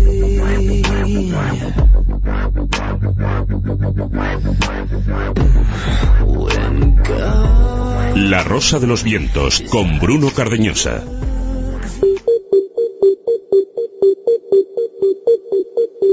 Eureka.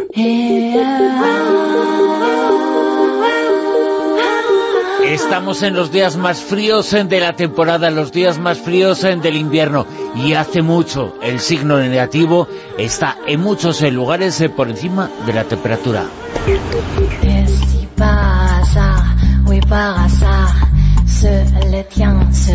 Pero el frío genera muchas cosas buenas.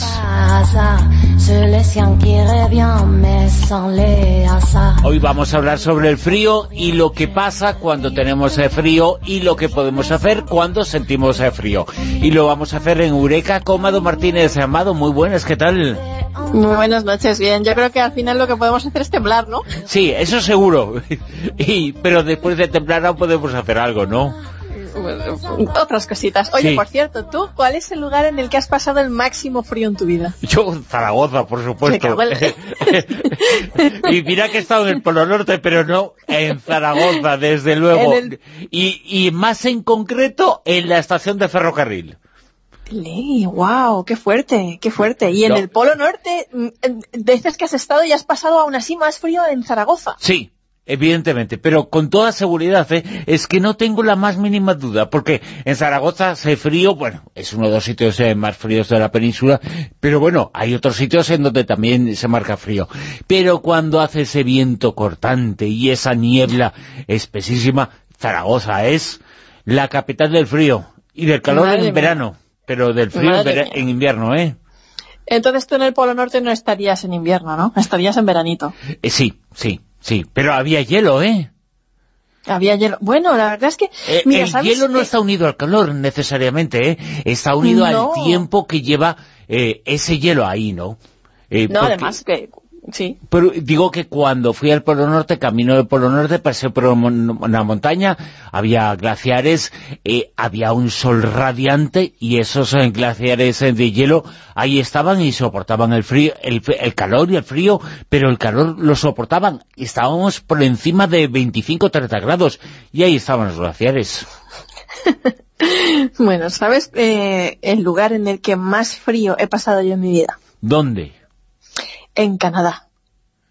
Es que ahí si se va en invierno también hace frío, ¿eh? Sí, bueno, yo es que eh, he estado dos veces en Canadá, entonces claro, la primera vez que fui en agosto hacía como calorcito, hacía sol, los prados estaban verdes, ibas por ahí saludando a las flores, ibas a las cataratas del Niágara y ¡oh! no estaban congeladas, ¿no? Así que pues nada, pues me subí al borde del Meadow of the Mist y surqué las aguas y fueron las experiencias más bonitas y felices de mi vida. O sea, no, no podía parar de reír de felicidad, verdad. Yo recomiendo a todo el mundo que viva esa experiencia de ir a las cataratas del Niágara porque era una cosa sentir chorros de impermeables. Yo no sé, ahí hay una energía especial y- y fue una experiencia muy bonita, muy feliz. Pero la segunda vez que fui a Canadá era invierno. Y aunque seguía siendo el mismo país, con sus bosques, sus mofetas, sus mapaches y sus grandes lagos, pues yo ya solo sentía una cosa, Bruno, que era frío. O sea, tú sabes en los dibujos animados cuando ves que el personaje de turno le castañetean los dientes. Sí. Pues eso lo viviste en realidad, ¿no? Claro, que yo me que pensaba que eso no existía. Yo, como, como buena alicantina, borracha y fina, pensaba que, que, que eso era cosa de los dibujos animados, que eso no era verdad, no pasaba. que, que, que- Y bueno, eh, no lo había sentido nunca. Sencillamente es que nunca me había pasado eso. Hasta que fui a Canadá en invierno y, oh, solo llevaba ropa de invierno alicantino, claro. Entonces, sí, bueno, o sea, claro. pasaste un poquito de frío. Hombre, yo creo que si me ponen una piedra en la boca la trituro, del frío que pasé. Pero es que me temblaba todo el cuerpo, chico, parecía que me habían enchufado a la corriente. No podía parar de temblar. Es Y- que esa, esa cosa, el tembleque, los dientes que castañean, que eh, forma parte del icono del frío, pero también es una realidad. eh, y una cuestión es que eso simboliza el frío, y otra cuestión que también pasa es que eso ocurre en realidad. Ocurre, pero ¿sabes por qué pasa eso? ¿Por qué? Porque los escalofríos del cuerpo se producen eh, cuando, cuando perdemos un grado de temperatura, de, de- de- de- de nuestra temperatura normal, ¿no? Entonces, cuando esto pasa, hay una parte de nuestro cerebro, el hipotálamo, que avisa a nuestros músculos de que necesitan marcha, moverse para entrar en calor, ¿no? Es como una estrategia de supervivencia y cuanto más frío es el ambiente, pues con más violencia tiemblas. Yo es que, de verdad, es que fue una cosa bestial. Pero bueno, te voy a contar otra anécdota de Alicantina por el mundo. Esta me pasó en Nochevieja en Dublín. Y resulta que yo había ido allí a pasar una semana y despedir el año. Y cuando llegué, se desencadenó el invierno más duro de los últimos 40 años, con un frío intenso, lluvias torrenciales, bueno, con decirte que a mí se me inundó el apartamento donde yo me estaba alojando, pero bueno, lo que íbamos. Llega Nochevieja, nos vamos a celebrarlo, a cenar, y después, al salir del restaurante, para ir a la iglesia de San Charles este, a celebrarlo, o nada más salir a la calle y poner un pie en el suelo, empieza a nevar, ¿sabes? Pero que fue así, o sea, salir a la calle y empezar a nevar. Y todos, qué bonito, qué mágico, qué maravilla, ¿no? Una cosa preciosa, la verdad que era súper bonito. Y yo, con mis bambas de Tommy Hilfiger, monísimas, pero con una suela de papel. Eh, bueno, pues te cuento, el suelo estaba congelado y cada paso que daba era una tortura. No te puedes ni imaginar el dolor que sentía en los pies. Yo pensaba que no llegaba. Sencillamente, o sea, yo, yo decía, no, no, no, no puedo, no puedo, no puedo. Y, además es que yo veía luego a las dublinesas estas, a las irlandesas que iban con tacones y con minifalda y tal, y decía, no, y panchas, ¿verdad? Sí, sí. No lo entiendo, no lo entiendo, ¿cómo podía soportarlo? Oye, es que, Mado, a ti te pasan unas cosas un poquito extrañas, ¿eh? eh en Nochevieja. Vas a Dublín, bueno, eh, un poquito extrañas, es normal que haga frío, aunque se desencadenara ahí en ese momento el invierno más frío. Pero es que tú eres capaz de ir en Nochevieja al desierto y que haya nubes. sí, y además, ¿cómo lo sabes? Hombre, es que lo he visto con mis ojos. Sí, sí que me pasa, sí. Pero, ¿sabes? Eso me pasa por pasar las viejas cada año en un lugar diferente del mundo. Si no, pues no me pasaría, pero es que eso tiene, es lo que tiene moverse. Pero, ¿sabes por qué te duelen las articulaciones y los músculos cuando tienes frío? Sí, ¿por qué?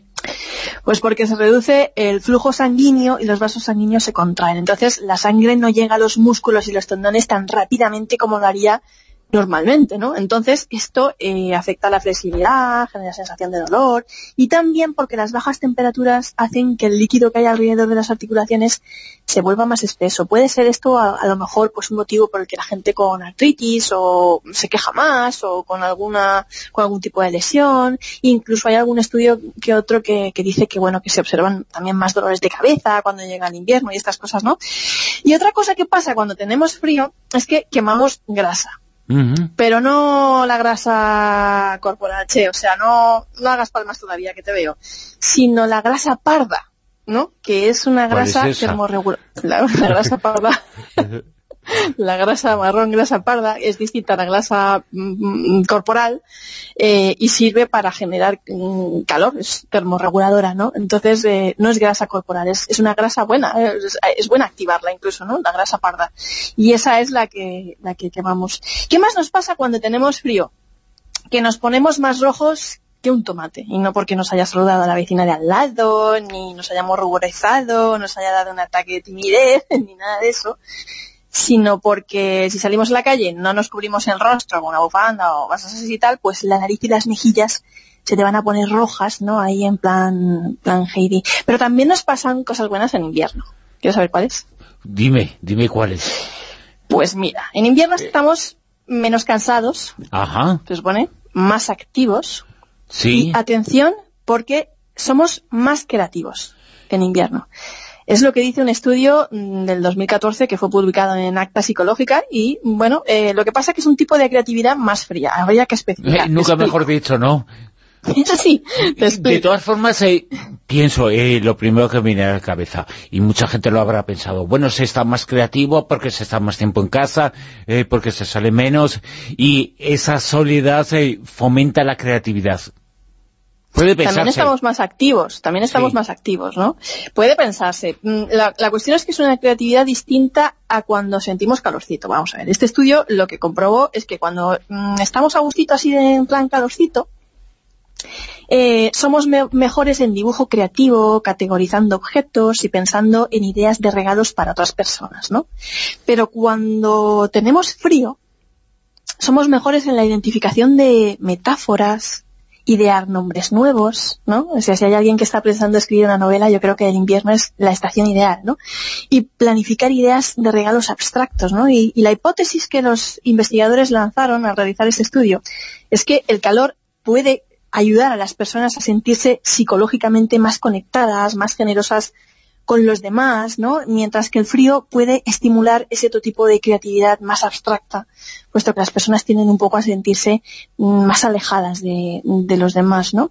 Y bueno, sabemos, ya lo hemos comentado, que la gente tiene más dolores de cabeza en invierno, eh, que hay gente que se ve afectada por el síndrome afectivo estacional y puede llegar a sentirse un poco más, bueno, un poquito más baja de ánimo, un poquito más deprimida, que la gente está más calmada, que hay una disminución de los pensamientos violentos, esto lo vimos ya en un Eureka, la gente está más tranquila, que la libido decae, esto es por culpa de los patrones de hibernación de nuestros antepasados, así y que por los calcetines se eh, de otro también, ¿eh? Sí, Porque que algunos se se ponen calcetines, eh, ¿cómo va a estar la vida subido con calcetines el otro? Ya bueno, pero hicimos un eureka una vez en el que hablamos de un estudio que decía que si lo haces con calcetines puestos tienes mejores orgasmos. Sí. Sí, vale, vale. Pero bueno, Pero más ocasionales también, ¿eh? Sí, bueno, es que yo me imagino a José Luis López Vázquez con los calcetines hasta las rodillas, en plan, señorita, y se me baja todo. Pero bueno, eh, y, y, y bueno, ¿qué pasa más en invierno? Pues que nos resfriamos más y todas estas cositas, ¿no?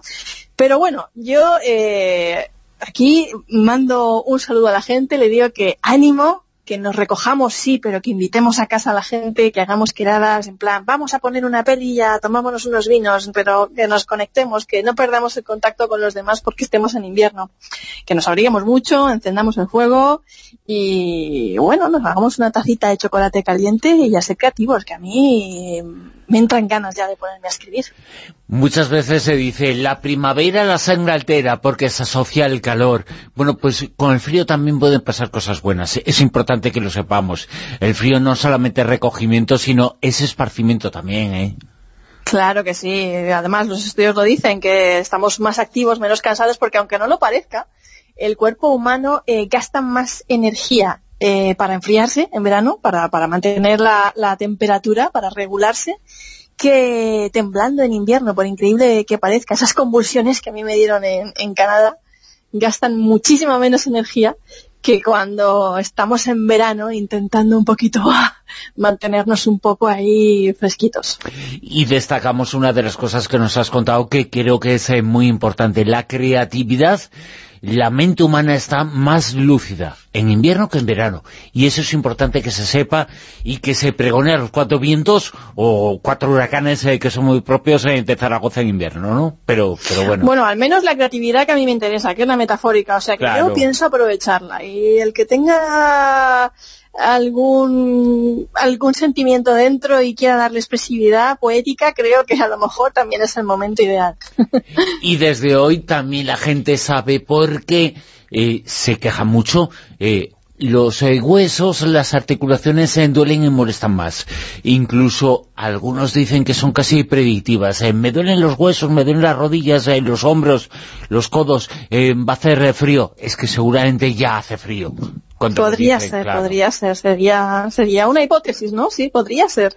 Se Eh. habla mucho de eso y, y podría ser que, que- que- que todos estos eh, elementos de los que hemos hablado, estas reacciones físicas de nuestro organismo a- ante el frío, eh, estuviera detrás de, de esos dolores o, o- o de notar que nos duele más o que nos quejamos más o tenemos más dolores de cabeza, quién sabe. No queda más remedio, pero lo tenemos eh, que decir. Mado, ¡viva el frío! ¡Que viva!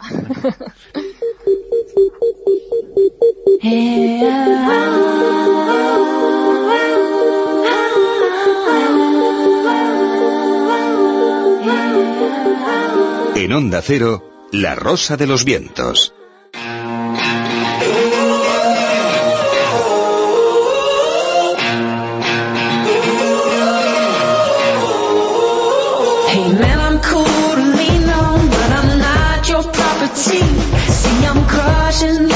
Casi, casi las 3 de la madrugada en Onda Cero, en La Rosa de los Vientos, hemos eh, tenido durante esos dos eh, días pasados el concurso, un concurso especial eh, porque, aprovechando que era la semana pasada el Día de Reyes, eh, hicimos un concurso en el cual el regalo era poder eh, venir aquí, estar eh, con nosotros, eh, juntarnos, hacer una especie de jornadas de puertas abiertas. Bueno, ya dimos algún ganador y tenemos, Silvia Casasora, nuevos ganadores y nuevas pistas.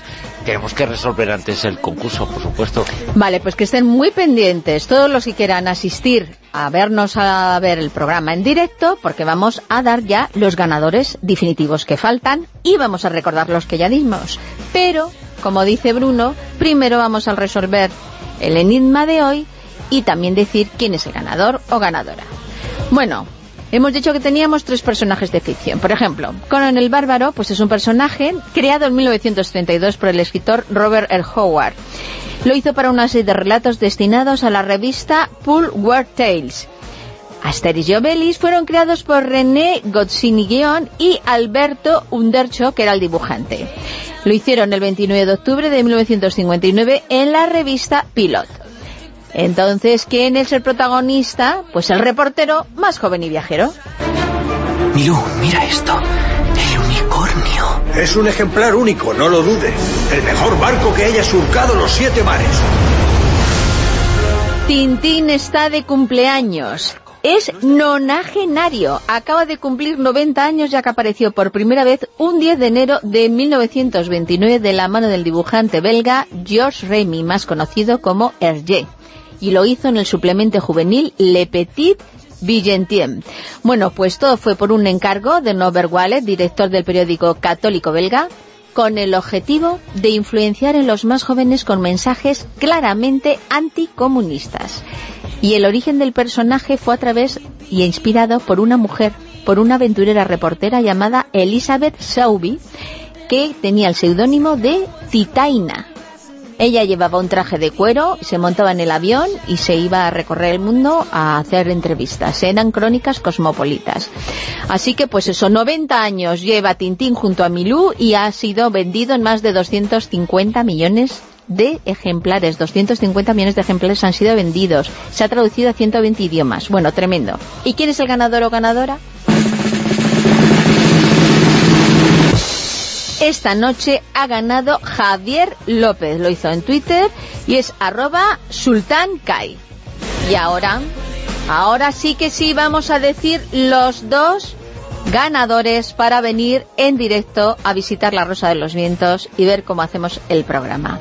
Bueno, pues con eh, el correo ha sido Juan Ángel, que bueno, que nos dice que tanto él como su mujer son muy oyentes y que van a ser papás en abril. Así que, pues mira, como la persona elegida puede venir con un acompañante, pues él es uno de ellos y también Santi... Sí, son padres, eh, antes eh, también lo permitimos. También. eh. Y también. Santi Ordóñez, ¿eh? con- en Twitter con arroba Santi Ordoz.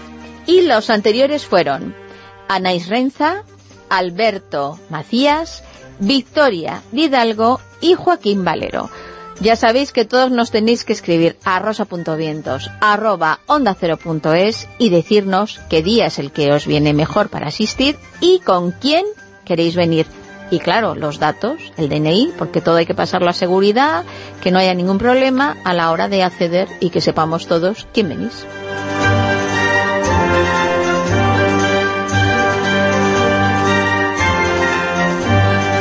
Nos acercamos a una nueva hora, la última de la Rosa de los Vientos esta noche, pero ahora es eh, tiempo para la actualidad, eh, para ponernos al tanto de todo lo que está ocurriendo y después eh, cine, la película Roma en el Callejón con José Manuel Esquivano. Os hablamos del deshielo del polo, los intereses ocultos que hay del Polo Norte, los intereses ocultos que hay para que desaparezca el hielo en el Ártico. Os vamos a hablar también con Javier Sevillano de las señales del fin del mundo y os vamos a hablar también de la lluvia de birras a comienzos del siglo XIX en España. Pero antes, la actualidad.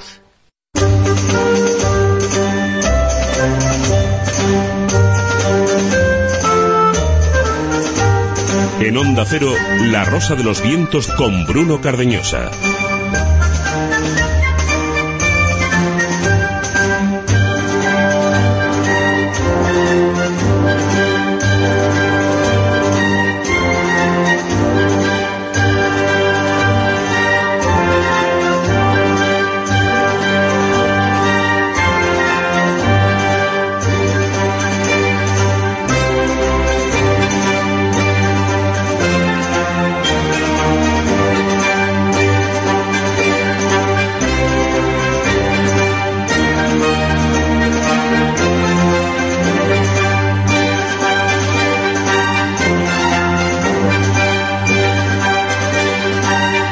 Atención en esta hora de programa, en las señales del fin del mundo, también os contaremos algo sobre dónde está Mefistófeles, porque el fin del mundo va a llegar.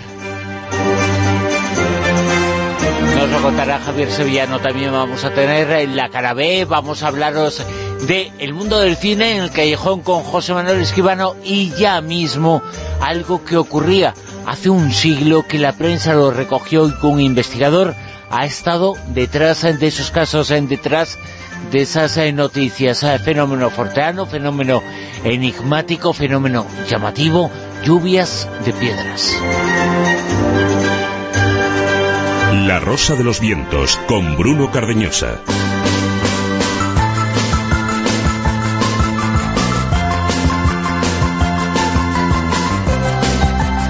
Seguro que todo el mundo recuerda cómo hace unos años se produjo, se le llamaron aerolitos, en la lluvia de hielos en nuestro país, eh, pero nos remontamos en el tiempo y nos encontramos lluvias de piedras. Y sobre lluvias de piedras en España sabe mucho nuestro siguiente invitado, Carlos eh, Montero. Mucho, ¿Cómo estás, Carlos? Hola, buenas noches, muy bien. Eh, bueno, eh, es espectacular la investigación que has hecho en la prensa de la época, prensa de hace un siglo, te has encontrado muchas eh, noticias eh, que pueden estar aquí.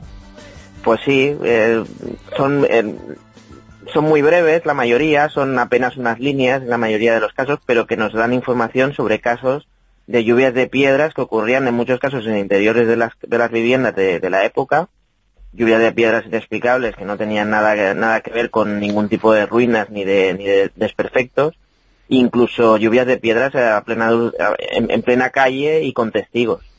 Valencia de Alcántara, Alcoy, Carlos Montero Rocher, te has encontrado muchos sitios en donde se producían esas eh, lluvias eh, de piedra que no se podían explicar ni entonces eh, ni ahora por causas normales. Exacto. Y de hecho, en muchos, en la mayoría de los casos que hemos recogido en este artículo se, se llega a pedir la- el auxilio de las fuerzas del orden, tanto Guardia Civil como Guardia Urbana en, en ciudades, y ellos mismos son testigos de estas lluvias de piedras, pero son incapaces de, de dar con la causa de, que las provoca. Esa causa que las eh, provocan, no sabemos eh, cuál fue, pero yo sí sé que tú has recogido muchos eh, casos en ese comienzo del siglo XX, eh, casos eh, desde 1900 y pico hasta la República, casos eh, de fenómenos extraños en uno de tus libros, porque se produjeron muchos episodios, no son tan recientes como creemos, ¿eh? No, no. En, en este caso, el, el de lluvia de piedras es un poquito más dilatado en el, en el tiempo, pero en el, en el libro que menciona sí que es relativo en la- a la República, ¿no? Nacen con el duende de, de Zaragoza a finales del 34, que es un tema que, que tú conoces bien, y terminan apenas unos meses antes del, del estallido de la Guerra Civil. Y en este reportaje que se encuentra en la revista Enigmas eh, se habla de casos como nos eh, dices y nos acabas de explicar. A veces eh, parece que una entidad invisible era la que lanzaba esas piedras. Sí, por ejemplo, mira, tengo aquí uno de los casos que se aparece en la prensa en 1904 en la, en la localidad de Cádiz. Ahí uno de los, eh, de los testigos eh, indica al- a la prensa, en este caso al Heraldo de Madrid, que las piedras la- las, las realiza, o sea, las, lanza un bulto que se desliza por la pared. Y en otro caso, en uno de los últimos casos, que es en el, en el de la Alcazaba, en Málaga, describen como una sombra que corre por los tejados y que va lanzando piedras a, a la gente pues que está que está intentando unos persiguiéndolos y otros están pues eh, aterrados viendo cómo, cómo va, va esta figura que la definen como una sombra lanzando piedras que aparecen casi que de la nada. Y recordemos que son casos, eh, en esa época el investigador que les dio nombre y que prácticamente coleccionaba episodios así en todo el mundo era Charles Ford y finalmente se conocieron como fenómenos eh, forteanos, eh, pero esas eh, lluvias extrañas, piedras en estas ocasiones, en esta ocasión eh, se han producido siempre. Pues por lo visto sí, porque incluso recogemos un caso que apareció en, la prensa en el año 84, que es el, el último, es el que cierra el artículo, que ya es una época reciente, es una época que, que ya pues eh, digamos que ya es un fenómeno que, que ya ha sido investigado, ¿no? Y llama la atención que anteriormente a eso pues también se han recogido casos a lo largo de la historia de que de repente piedras que no se saben de dónde pues aparecen. Casos eh, que se encuentran en este reportaje en la revista Enigmas eh, de este mes, eh, un reportaje escrito por nuestro invitado, por Carlos eh, Montero Rocher. Carlos, muchas gracias. Pues nada, a vosotros espero que os guste. Y atención a lo que os vamos a contar en la cara B. Todos dicen luchar contra el cambio climático, todos en el poder, pero algunos se mienten porque si hay cambio climático, algunos se hacen más ricos.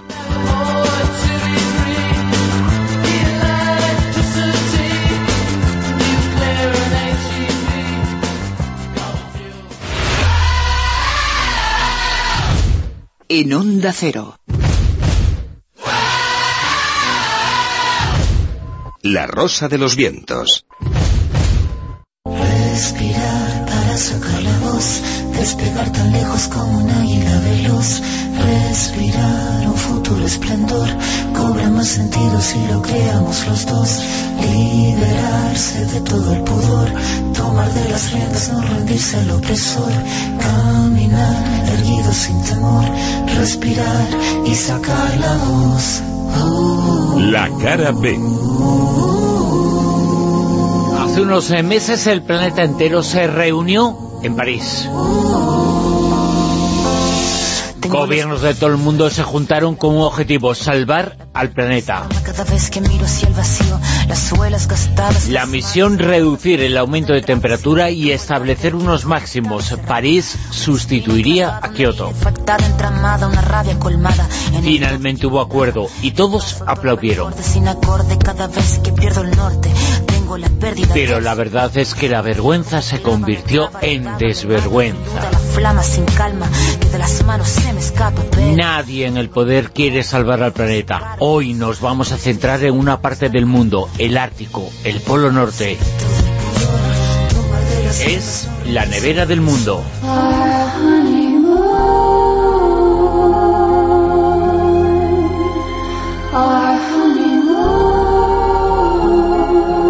Si suben las temperaturas y desaparece el polo, el poder gana y las empresas más poderosas del planeta saldrán beneficiadas.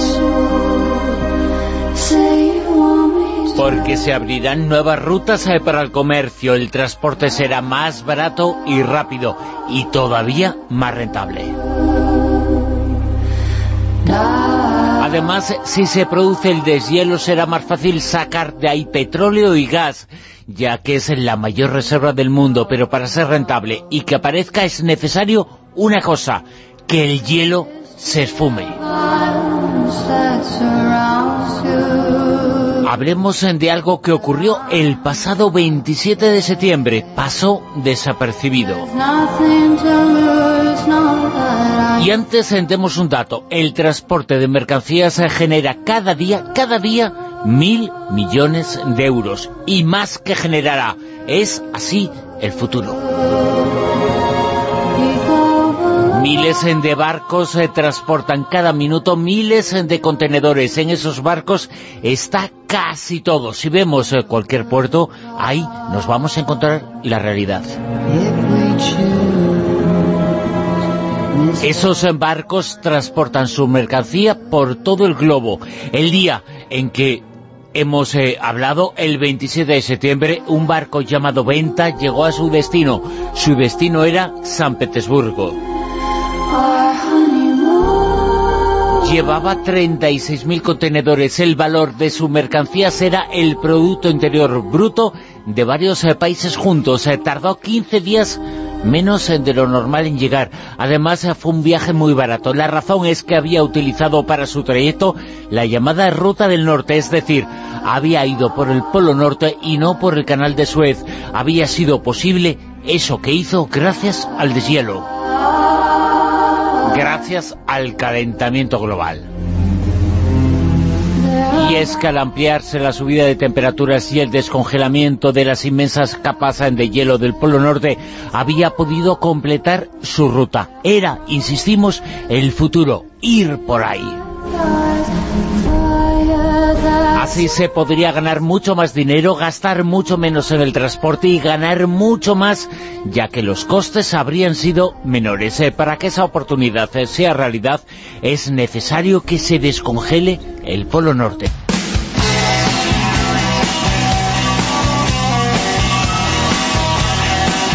Ese barco también iba cargado de pescado y componentes electrónicos junto a gas y petróleo. Para abrir paso, el Venta iba precedido de un rompehielos nuclear que podía hacer su trabajo porque precisamente ese hielo era ahora más delgado. A nivel geoestratégico es necesario militarizar la zona. También es necesario no hacer nada para mejorar el clima. Y también es necesario fomentar la inestabilidad en los países cercanos al canal de Suez.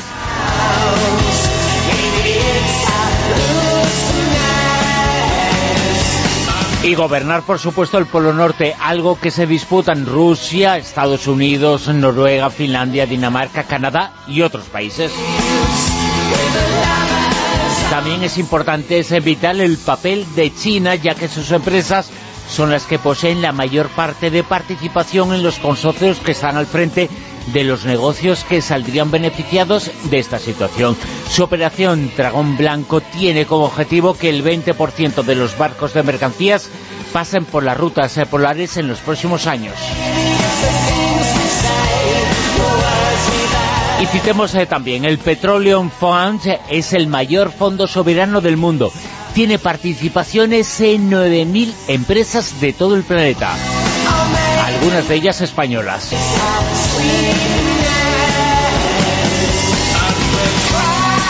El Ártico tiene el 40% de las reservas de petróleo y gas eh, del mundo y el 30% de todos los recursos naturales eh, del globo.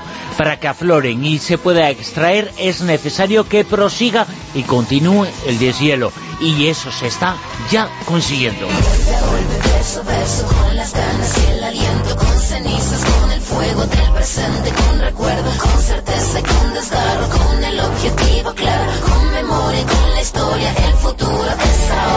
El día de Navidad de 2016 eh, la temperatura de Groenlandia era de 0 grados. Al mismo tiempo, en Turín era de 3 grados negativos. Hacía más frío en la Europa continental que en el Polo Norte. Una incoherencia que, sin embargo, hará más rico a los ricos. Y es que, como recuerda el periodista Mario Mañán, para hacer una tortilla es necesario romper los huevos antes. Él ha escrito un libro sobre el Ártico. Es necesario que todo se caliente. En África, esa situación creará una serie de problemas antes que dispararán la inmigración. Pero las personas son, para ellos, problemas colaterales. Además, la NASA había anunciado poco antes eh, que el hielo del Polo Norte había pasado en los últimos 40 eh, años de 8 millones eh, de kilómetros cuadrados a 3 millones. Se había perdido hielo equivalente al tamaño de California. Y es que cada año se deshielan 400 millones de piscinas olímpicas de hielo. No importa, es en dinero, aunque sea pan para hoy y hambre para mañana. Ahora seguramente se explica por qué son empresas dedicadas a los hidrocarburos los que financian los movimientos escépticos que niegan el cambio climático. Y es que nada es casualidad. En el Polo Norte se encuentran, por ejemplo, minas al aire libre de uranio, la más grande de las cuales salió a la luz gracias al deshielo. Recordemos que el uranio es el mineral usado para las armas atómicas. Quizá ello explica que la parte rusa se extienda eh, por una zona en la que ya hay 1.500 ojivas nucleares y que ya hayan llegado al lugar y se hayan asentado decenas de miles de soldados norteamericanos. Podemos afirmar, eh, dijo Putin, podemos afirmar con absoluta certeza que nuestro poder y nuestras eh, posibilidades crecerán gracias a nuestra expansión en el Ártico. Al mismo tiempo, Trump en los Estados Unidos levantó la veda para que se pudieran realizar muestras eh, prospectivas petrolíferas en el lugar. Gracias a todo esto que está ocurriendo, según el Financial Times, hay petróleo solo en el Polo Norte para alimentar de combustible a todo el mundo hasta el año 2050. Es malo para la salud del planeta, de eso no hay duda. Hay datos eh, terribles sobre los efectos que ya está causando esto, pero también hay datos sobre lo bueno que el calentamiento global es para el bolsillo de algunos. Y esos algunos se firman, aplauden, se hacen fotos, eh, pero en realidad no hacen nada. Hacen lo que manda, la hipocresía.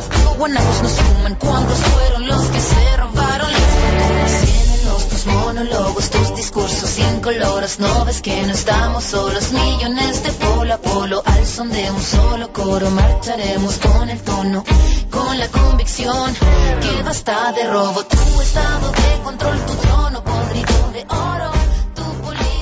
En Onda Cero, La Rosa de los Vientos. El callejón del escribano. José Manuel Escribano, muy buenas, ¿qué tal?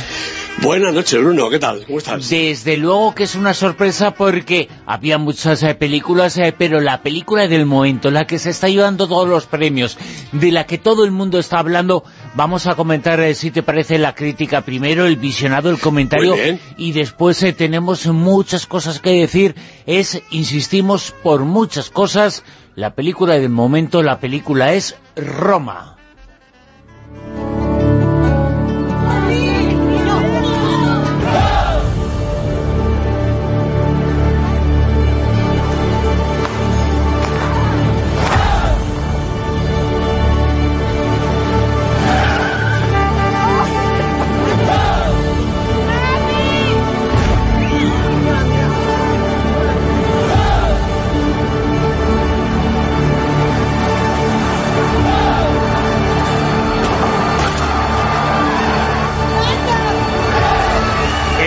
Tráiler, desde luego, José Manuel, impresiona. No sé si el visionado de la película también...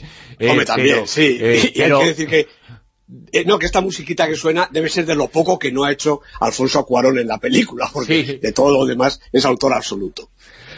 A ver, ¿qué es lo que podemos contar? Luego vamos a hablar largo y tendido sobre la película, pero a nivel cinematográfico de esta película, la película del momento, una de las películas del momento, Roma. Yo creo que sí. La ha dirigido, como decía Alfonso Cuarón, que también es el productor, junto con Nicolás eh, Celis y Gabriela Rodríguez. El guion, por supuesto, es de Cuarón. Y los protagonistas, las protagonistas son Yalitza Aparicio, Marina de Tavira, también Diego Cortina. Bueno, pues yo creo que sí, que Roma ha sido la película de estas Navidades, ¿no? Al menos la más comentada, discutida, ensalzada y vilipendiada, todo ha habido, ¿no? Y, y eso además sin una audiencia masiva, porque recordemos que solo se ha estrenado en España en cuatro salas de cine, y eso sí, claro, se ha podido ver en Netflix. Bueno, para más interés, eh, Roma, como ahora veremos, ha ganado el Globo de Oro a la mejor película de habla no inglesa y Alfonso Cuarón el del mejor director. Eh, bueno, recordemos que Cuarón, Iñárritu y Del Toro son los cuates de oro, diría yo, de Hollywood, ¿no? Aunque es verdad que han recibido hasta ahora premios y grandes elogios con películas hechas allí. Ahora, sin embargo, es distinto. Roma es un filme mexicano, hecho en México, rodado en blanco y negro y hablado en español, español de México, y mixteco, y además subtitulado en español de España. La verdad es que esto ha sido realmente una cosa curiosa, ¿no? Hasta que Netflix ha decidido eliminar ese subtitulado que era bastante redundante y un poco ridículo, ¿no? Bueno, pues todo esto da igual porque el romance con la película parece que sigue, ¿no? ¿Qué cuenta? ¿Qué cuenta la película? Pues a grandes rasgos cuenta la vida de Chloe, la joven sirvienta de una familia eh, numerosa y acomodada que vive en el barrio de Roma, de la capital mexicana allá por los años 70 del pasado siglo. Eh, Chloe trabaja, trabaja sin cesar, sube y baja, atraviesa estancias, escaleras y patios y es testigo o mudo o casi de los avatares de la familia. El matrimonio despegado, la abuela bien intencionada, los críos revoltosos y con todos ellos los conflictos y peripecias que viven en un registro fotográfico exhaustivo, porque Cuarón también es el director de fotografía y el montador, muy cercano al, neorrealismo en estética e intenciones. Y esa vida, ese microcosmos que late alrededor de Chloe y su circunstancia, que no es nunca fácil, la verdad, y en algunos momentos incluso resulta absolutamente trágica, con alguna secuencia durísima de ver. Bueno, esa vida, como digo, es el valor esencial de la película, un retrato humano seguramente lleno de nostalgia y afecto. Pero la factura de Roma resulta, yo creo, radicalmente incongruente con ese propósito, porque la mirada de Cuarón elude el tiempo y el reposo necesario. La cámara está incesantemente en movimiento, a veces en largas panorámicas que pueden terminar por donde empiezan, a ratos en movimientos a través de escenarios que no se sabe nunca dónde acaban. El espectador, claro, acompaña a la fuerza estos viajes en los que puede ser que los protagonistas se pierdan o puede que contengan momentos feroces o ratos completamente inertes. Naturalmente es un prodigio técnico de primer orden, nadie lo discute, pero también revela un artificio insustancial y que al erigirse en el protagonista de la pantalla desnaturaliza en parte el contenido de la historia. Nada debería distraernos de la otra verdadera protagonista, la pequeña Chloe, la criada indígena que se agiganta con el transcurso de los hechos. La verdad es que es un magnífico trabajo el de Yaliza Aparicio, un debut más que prometedor, y que se resume en el mejor plano de la película, con los críos apiñados y abrazando a su tata en la playa. Cuarón deja ahí respirar el aliento de Roma, una comunidad familiar que seguramente él conoció muy bien y que podría haber retratado menos caprichosamente y con mayor profundidad. Mm, así que para no escaparme yo también por la tangente, ya que parece que hay que rematar con claridad, yo diría que Roma no me parece una película en ningún modo despreciable, aunque esté lejos de ser, en mi opinión, una obra maestra. Roma es una película sobre la que se ha hablado mucho esta semana. Has eh, mencionado ya una de las cosas, eh, yo creo que después eh, de llevarse el Globo de Oro se ha hablado mucho a consecuencia de ese Globo de Oro de, Roma, pero de los subtítulos. Es una película mexicana grabada en español, los diálogos son en español, evidentemente hay unos giros en de lenguaje, pero a alguien se le ocurrió la necedad de poner subtítulos. Y, y, eso ha sido muy polémico, ¿eh? Pues sí, ha sido polémico porque además es verdaderamente absurdo. Claro que los fragmentos de diálogos que hablan las criadas, que están en, su lengua, en el mixteco, necesitarían subtítulos seguramente, ¿no? Pero todo el resto de los diálogos que están en español, en español de México, pero en español perfectamente inteligible para toda la comunidad eh, hispanoparlante, pues ser subtitulado en principio en otro, en otro español, en el español de España, imagino que solo para España, una cosa de Netflix que ellos mismos se han, han eh, hecho muy bien en suprimir en las últimas versiones que ya se están viendo en estos días. Bueno, esta ha sido una de las polémicas. Eh, la otra es que de repente todo el mundo habla de Roma porque ha ganado el Globo de Oro, acaba de ganar también el Forqué a la mejor película latina, y de repente la película de Cuarón se posiciona para todo y puede ser una de las grandes eh, ganadoras eh, de esta temporada de premios. Hombre, yo estoy casi seguro de que va a rascar alguno de los grandes premios. No sé si el Oscar a la mejor película. Hollywood, como ya decía, le quiere muchísimo a Cuarón, pero a lo mejor ya resulta hasta un poquito excesivo. Pero desde luego, si no es ese, pues caerá otro, porque los Globos de Oro así lo anuncian. Las películas que han ganado los Globos de Oro son las películas que van a estar en los Oscars. Eso ya es sabido desde eh, hace eh, siglos, diría yo, ¿no? recordemos que la mejor película dramática para la crítica extranjera de Hollywood fue Bohemian Rhapsody y la mejor película de comedia o musical Green Book. Eh, la mejor actriz de una película dramática fue Glenn Close, por La buena esposa, un personaje realmente estupendo, y el mejor actor, como seguramente estaba más que cantado, Rami Malek, por su personaje de Bohemian Rhapsody, el protagonista absoluto de la película. La mejor actriz en una película de comedia ha sido Olivia Colman, por La favorita, otra de las películas que va a dar mucho que hablar seguramente, y el mejor actor de una película de comedia, Christian Bale, por el vicio del poder, su personaje de Dick Cheney. Los actores, eh, los intérpretes de reparto han sido Regina King y Marsala Ali, por el blues de Bill Street y Green Book, respectivamente. El mejor guion, precisamente el de Green Book, otra de las películas que parte ya como ciertamente favorita. Y, por supuesto, el premio a la mejor dirección ha sido para Alfonso Cuarón por Roma, que además ha ganado, como decías, el premio a la mejor película en lengua extranjera. Cuarón y Roma se posicionan, como tú muy bien decías, como favoritos en la edición inmediata ya, porque esto es, ya ha empezado la carrera. Es que los Oscars se, acercan, ¿eh? ya están casi aquí. Pues ya Los está casi aquí. los Goya, Ah, ¿eh? eh, Bueno, naturalmente, claro que sí. Los Goya, en España tenemos ahora el aluvión de premios eh, correspondientes, los Feroz, los Goya, etcétera, etcétera, ¿no? Pero qué duda cabe que a lo que todo el mundo miramos con toda la atención es a los Oscar que van a llegar el mes que viene, dentro de unas poquitas semanas. Y la película de Cuarón es una de las que se está posicionando. Es muy querido en Estados Unidos este director mexicano.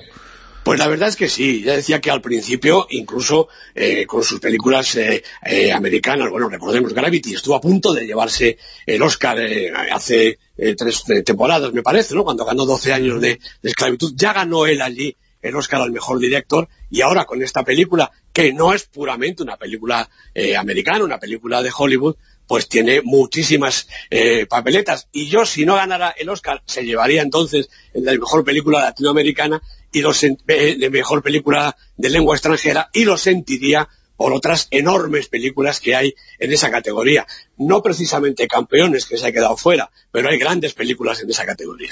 Desde luego que no sabemos eh, los premios que se va a llevar a Roma, pero sabemos que se va a hablar en los eh, Oscar de esta película de Roma. Puede ganar o no puede ganar algunas, pero va a ser importante Cuarón. Y en los Globos eh, de Oro que se acaban de entregar ha sido importante, ha sido un premio por eh, la serie de televisión que protagoniza, pero es un hombre importante en el mundo del cine porque ha hecho muchas cosas y a poco ha resucitado un poco la figura en los Globos de Oro, la figura de Michael Douglas. Por supuesto, Michael Douglas ha ganado el Globo de Oro al mejor actor de serie de comedia, al mismo tiempo que su propia serie ha ganado el Globo de Oro. El método Kominsky, otra de las series de las que habla todo el mundo, es una serie de televisión, los Globos de Oro ya se sabe que premian cine y televisión, ambas cosas. La mejor serie dramática ha sido The Americans, y la mejor serie de comedia, el método Kominsky, como tú dices, ha hecho resucitar a la figura, yo creo que de alguna manera ya eterna, inmortal,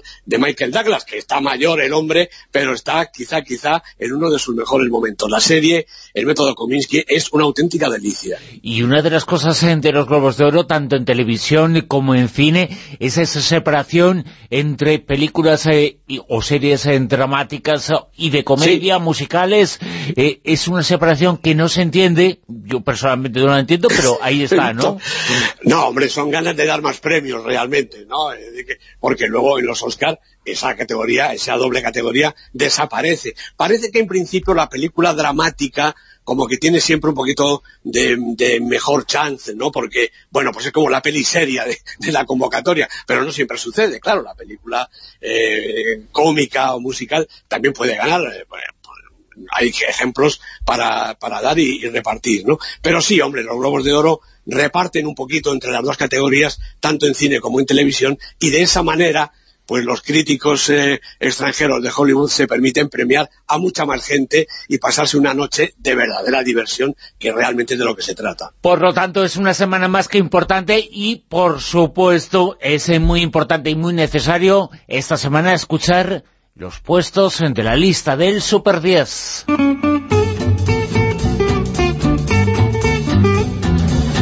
La lista del Super 10, el super10.com, en internet, ahí se pueden ver eh, todos los datos. Aquí reflejamos, eh, junto a José Manuel Escribano, los 10 eh, primeros puestos. Esta semana, en el puesto número 10... Pues no sé si como consecuencia de este Globo de Oro, pero vuelve a la lista Bohemian Rhapsody, la película de Brian Singer, con Rami Malek haciendo de Freddie Mercury. Ya hemos hablado largo y tendido de ella. Estaba en el puesto 14 y vuelve a entrar en el Super 10. que además en menuda polémica con la película, ¿eh? Eh, no sé, hay comentarios eh, de todo tipo, pero Sí, claro. se puede resumir en uno. La mejor música para la mejor película, esa segunda parte en interrogantes, ¿no? sí, con interrogantes. Puesto número 9, El silencio de otros, el estupendo documental de Almudena Carracedo y Robert Bahar, estaba en el puesto 7, ha subido en su séptima, en el puesto 10, ha subido en su séptima semana. en el puesto número 8, Pues el regreso de Mary Poppins, eh, tres semanas en la lista, la película de Rob Marshall, con Emily Blunt haciendo el personaje inmortal de Mary Poppins. 7, El reino de Rodrigo Sorogoyen, una de las películas favoritas para todos los premios en el panorama español, 15 semanas en el Super 10, nuestra película más veterana. no se va, ¿eh? El reino No se va, no, es había bajado un inmortal. poquito y se recupera, se recupera. En el puesto número 6, Bueno, la película más taquillera de la semana, Aquaman, esta peli que viene directamente de los TVOs de los cómics, dirigida por James Wan y con Jason Momoa en el personaje del hombre anfibio este, Aquaman. Tres semanas en la lista. Cinco. Otra película americana, Ralph rompe Internet. Esta es de animación, muy divertida, de Phil Johnson y Rich Moore. Cinco semanas en la lista y subiendo. Cuatro. Entre dos aguas, la película de Isaac y la Cuesta, estupenda película esta española, con Ismael y Francisco José Gómez, los dos hermanos protagonistas. Seis semanas en la lista. Seguimos eh, subiendo, puesto número tres. Pues aquí está Roma, claro, va subiendo poquito a poco cada premio, cada comentario seguramente lo impulsa a través de la lista. Cinco semanas estaba en el puesto 4, ha subido al 3 la película de Alfonso Cuarón.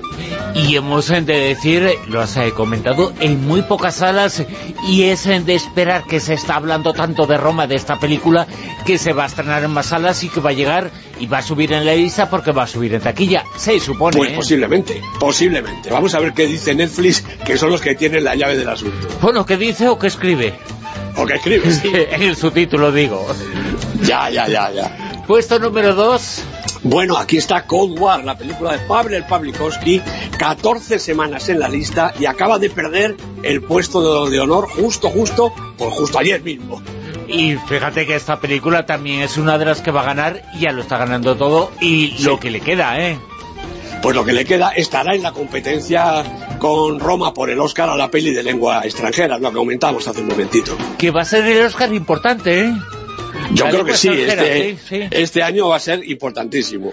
Eh, yo creo que las películas, eh, no sé si son casi siempre mejores, pero en esta ocasión no sé si son mejores, eh, pero son muy buenas todas, ¿eh? Muy buenas, y la que nos queda por comentar, para mi gusto, la mejor. Puesto número uno... Un asunto de familia, la película del maestro Koreeda, Hirokazu Koreeda, con Lily Franklin, Sakura Ando, tres semanas en la lista, ha ido subiendo, y en esta semana ha desbancado nada menos que a Cold. Una película realmente extraordinaria, una obra maestra comparada con Nadie Sabe, con Steve Walking, el mejor momento de Hirokazu Koreeda. En el puesto número uno, Coreeda. Bueno, pues eh, ahora sí que ya está absolutamente claro. El Oscar importante ya no es el mejor película, sino es el mejor película de habla no inglesa. Han perdido eso, ¿eh? Efectivamente, efectivamente. Aquí están estas tres películas que desde luego se lo van a disputar. José Manuel Esquivano, lo contaremos aquí y dentro de siete días volvemos a hablar de cine contigo. Gracias. Un abrazo, Bruno.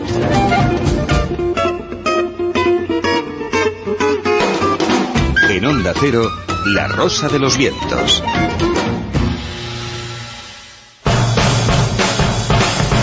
Señales del fin del mundo.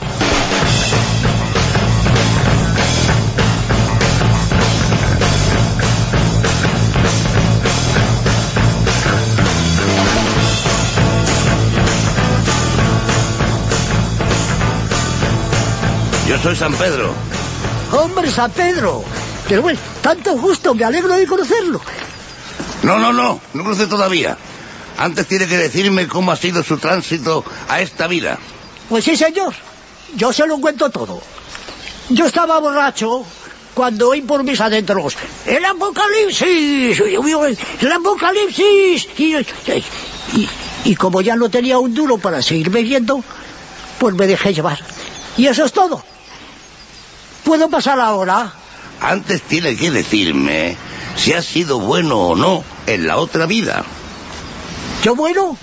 ¿Un alma bendita? ¿Os acordáis de esta escena en la película de José Luis Cuerda, el gran José Luis Cuerda, así en el cielo como en la tierra, en la que Luis eh, Matacanes, encarnado, el personaje encarnado por Luis Ciges, pues transita a la otra vida y allí le recibe San Pedro, vestido de sargento de la Guardia Civil, en la puerta del cielo y antes de dejarle genial escena, transitar, eh, pues le pide que qué hace ahí, ¿no? Y es que a Luis Ciges le ha pillado el apocalipsis, el apocalipsis él estaba borracho, pero le ha pillado el apocalipsis. Bueno, pues es que el apocalipsis, el apocalipsis de Luis Tige va a ser ya este mismo año, 2019, y os voy a dar hasta la fecha. ¡No! Porque hay fechas, fechas, pero llaman.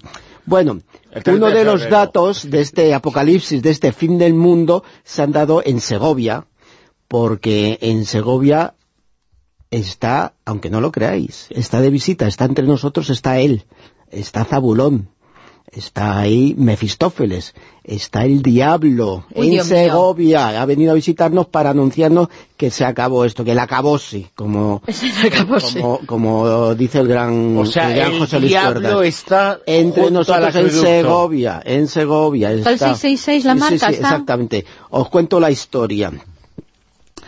Bueno, pues para atraer turistas a Segovia, a una zona, a la zona norte de la muralla, que es la menos visitada, pero que tiene unas vistas muy bonitas, el ayuntamiento, muy bonitas de la- del- acueducto, el, el ayuntamiento ha pensado en eh, una idea de un escultor, de un médico rural jubilado, que es escritor y es también escultor, que él estuvo el hombre de, de visita en una ciudad alemana, en Lübeck, eh, y entonces allí vio una idea que se atrajo para su ciudad de adopción, que es Segovia, a la que quiere mucho, él es burgales de, de origen, pero pero eh, de adopción lleva toda la vida en, en, en Segovia. O sea, que de corazón entonces- es segoviano. Exactamente. Entonces él pensó, eh, vio una figura eh, en la que en- había un, local en el que había un- una escultura, una figura de un pequeño diablillo.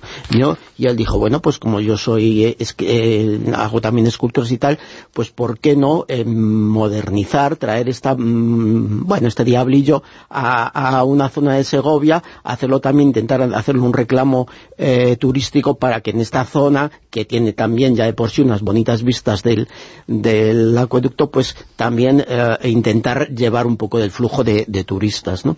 Y entonces él, eh, pues nada, esculpe un pequeño diablillo de unos, unos 70 metros de, de, de altura, pero lo actualiza, lo actualiza porque le pone con sus cuernillos y todo y su tal, pues Serán le 70 pone centímetros, mejor, no no, no, metros. unos 70 centímetros, Ah, unos que tío, 70, unos 70 uno- metros, digo, 1,70. Un pequeño diablillo. No, Joder, met- yo- metro 70. Yo metro también, 70, yo también. Metro 70, lo habré dicho llamar, perdón. No. Unos 70, de unos 70. Entonces lo ha actualizado pues para atraer a los turistas, sobre todo a los más jóvenes, y entonces el diablillo lo que se está haciendo es de espaldas a las vistas al, a- o lo que pretende, porque no está colocado, de espaldas a las vistas del, del acueducto es sujeta a un móvil y se hace un selfie Mm, con el acueducto detrás. Ah, Bueno, mira qué significa. todo esto es, bueno, claro. en fin. Bueno, pues la cuestión es que el Mefistófeles eh, está de momento, de momento, está en el juzgado de lo contencioso administrativo número uno de Segovia, porque el, el juez eh, titular de este decano, de momento ha paralizado la instalación de Mefistófeles. Es acojonante. Todo esto a instancias de Marta Jerez y Esther Lázaro, es decir, que Un son juez para el diablo. para el diablo, Ha claro. Ha denunciado. Porque Marta Jerez y Esther Lázaro, que son dos eh, señoras de Segovia, que han fundado la asociación San Miguel y San no sé qué, bueno, San, San Frutos, San, San Frutos. Miguel y San- San- San- Bueno, pues estas dos señoras que eh, eh, lo que han hecho es que Piadosas se han esca- se- sí, mi abuelo tenía otra otra o- o- otro nombre para este tipo de... Bueno, es decir, Sí, me apila. Piadosas, Esta- esta- piadosas. Me, me apila. Bueno, y no es cosa mía, ¿eh? Si alguien quiere... Si la asociación de abogados... Que hable con su abuelo, ¿no? Si la asociación de, de abogados cristianos, estas que denuncian todas estas cosas, me quiere denunciar, que vayan a... Les doy la dirección de la tumba de mi abuelo y que le denuncien. Claro. Yo so- me limito a decir lo que decía mi abuelo. Tú lo replicas. Bueno, pues esta señora, es decir, son más papistas que el Papa. Estos son dichos en, en lenguaje más coloquial.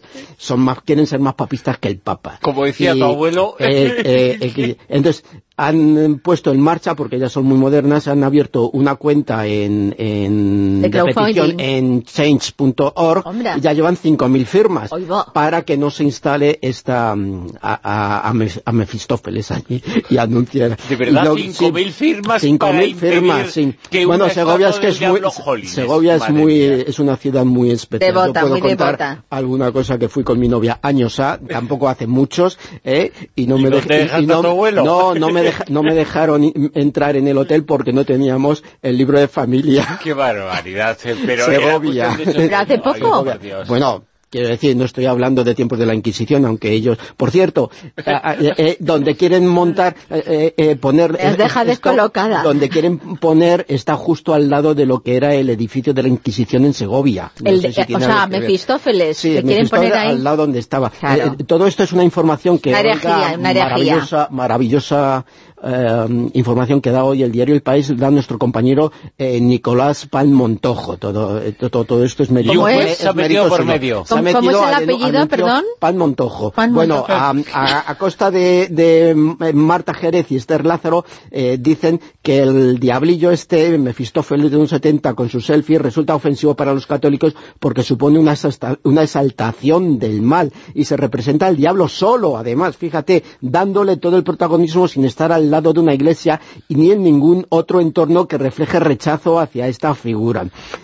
Estamos en el siglo XXI, ¿verdad?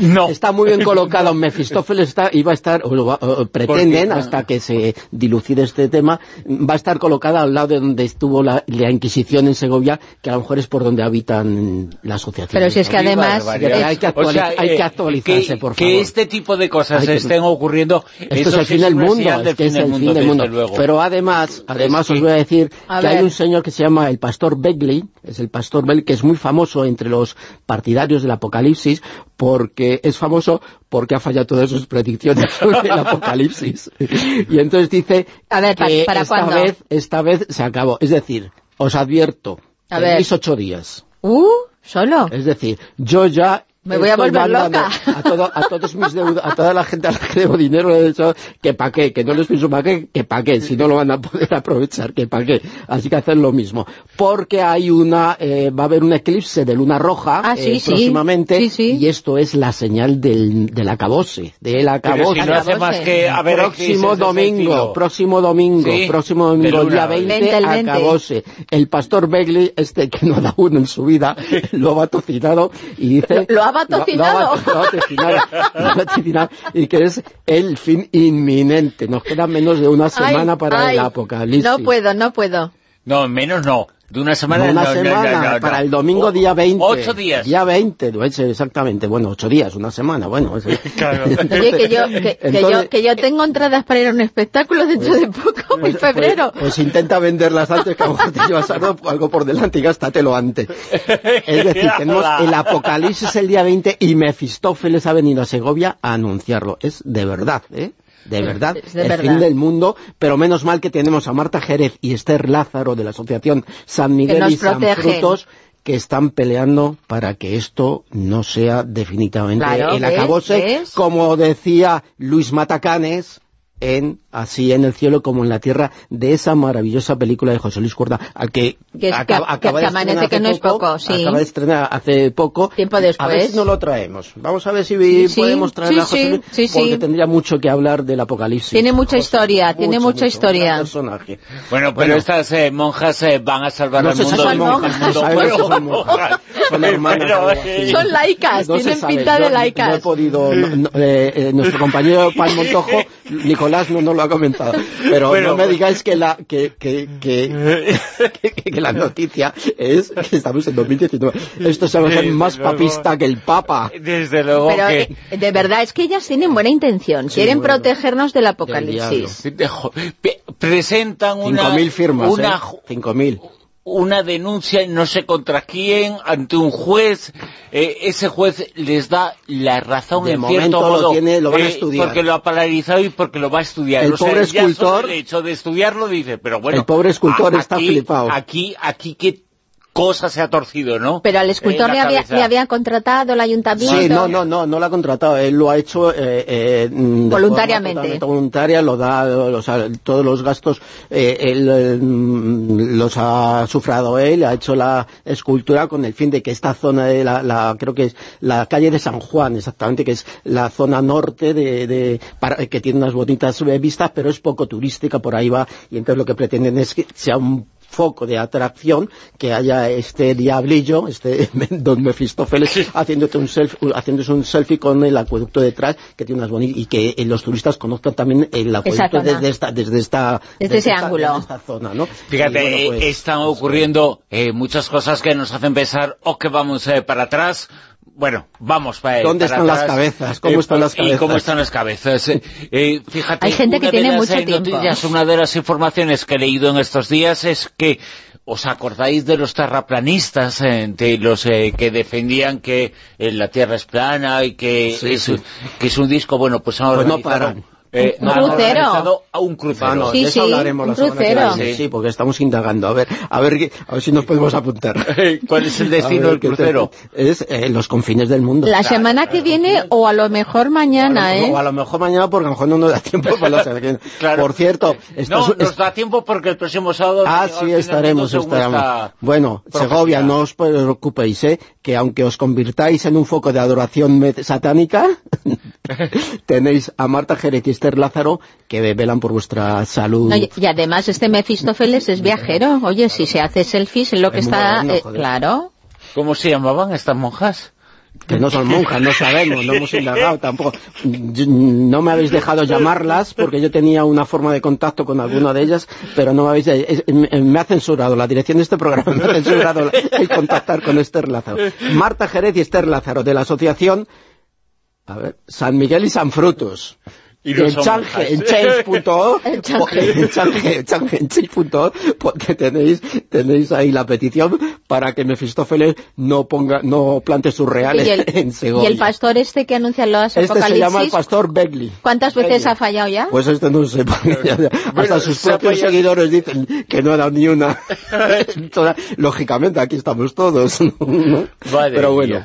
Eh, que llegará el fin del mundo según esta profecía de este pastor eh, dentro de ocho días eh, porque hay un nuevo eclipse, una luna roja y... Mefistófeles anda por aquí, todo esto pinta muy mal. ¿Ves, El ves? Acabose, das- eh, Ah, Hablas del demonio Y- y- y, viene la luna roja. Y Está la luna todo, roja y se todo pone al unido. revés para hacerse un El selfie. apocalipsis, Todo Es que, unido. ¿Cómo no va a ser el Va a apocalipsis? llegar. Que venga cuerda y nos lo explique. Oye, fantástico, Cuerda. Amanece que nos pongo ese, la película de clásico. Y yo creo y que es... Y tiempo Así después- como en la También, tierra. no, claro. Pero digo Pero que, bueno, que uno recuerda ese Amanece que nos cojo Ah. y es una de las películas eh, de culto más importantes de la historia de nuestro cine, sino la más importante, la, la de más culto. Hombre, y ¿no? San Pedro de Sargento de la Guardia Civil Que es Paco Raval. haciendo, usted no pase por aquí hasta que me aclare cómo es que ha venido del otro mundo, Es fantástico, fantástico. que no nos falte nunca. Y, y Luis Ciges era otro personaje, ¿no? Luis Tijes, que era oyente de, de- no, del programa nuestro. Madre mía, qué momento fantástico, señores del fin del mundo, gente que hace cosas eh, que al no haber llegado el apocalipsis, eh, bueno, pues las eh, pueden ejecutar, aunque eh, a veces uno prefiere que llegue el fin del mundo antes que escuchar eso, pero bueno. Son ciclos, son ciclos, Sí, sí, Bruno. sí. Eh, a ciclos, precisamente ciclos. Se titula así, se titula Ciclos, el microrelato que tenemos eh, esta noche para recordar con la narración de Remedios eh, Márquez. Eh, ciclos, microrelatos en la Rosa de los Vientos. La rosa de los vientos en onda cero.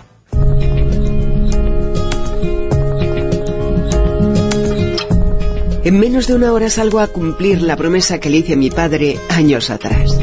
Cuando cumplí los 14 años, me dijo que me iba a regalar algo muy especial, pero que tardaría años en poder tenerlo. Lo recuerdo como si fuera ayer. Como me vestí con ropa de campo, como a las siete y media de la mañana bajé a esperar a mi padre para ir al monte y como de entusiasmada estaba.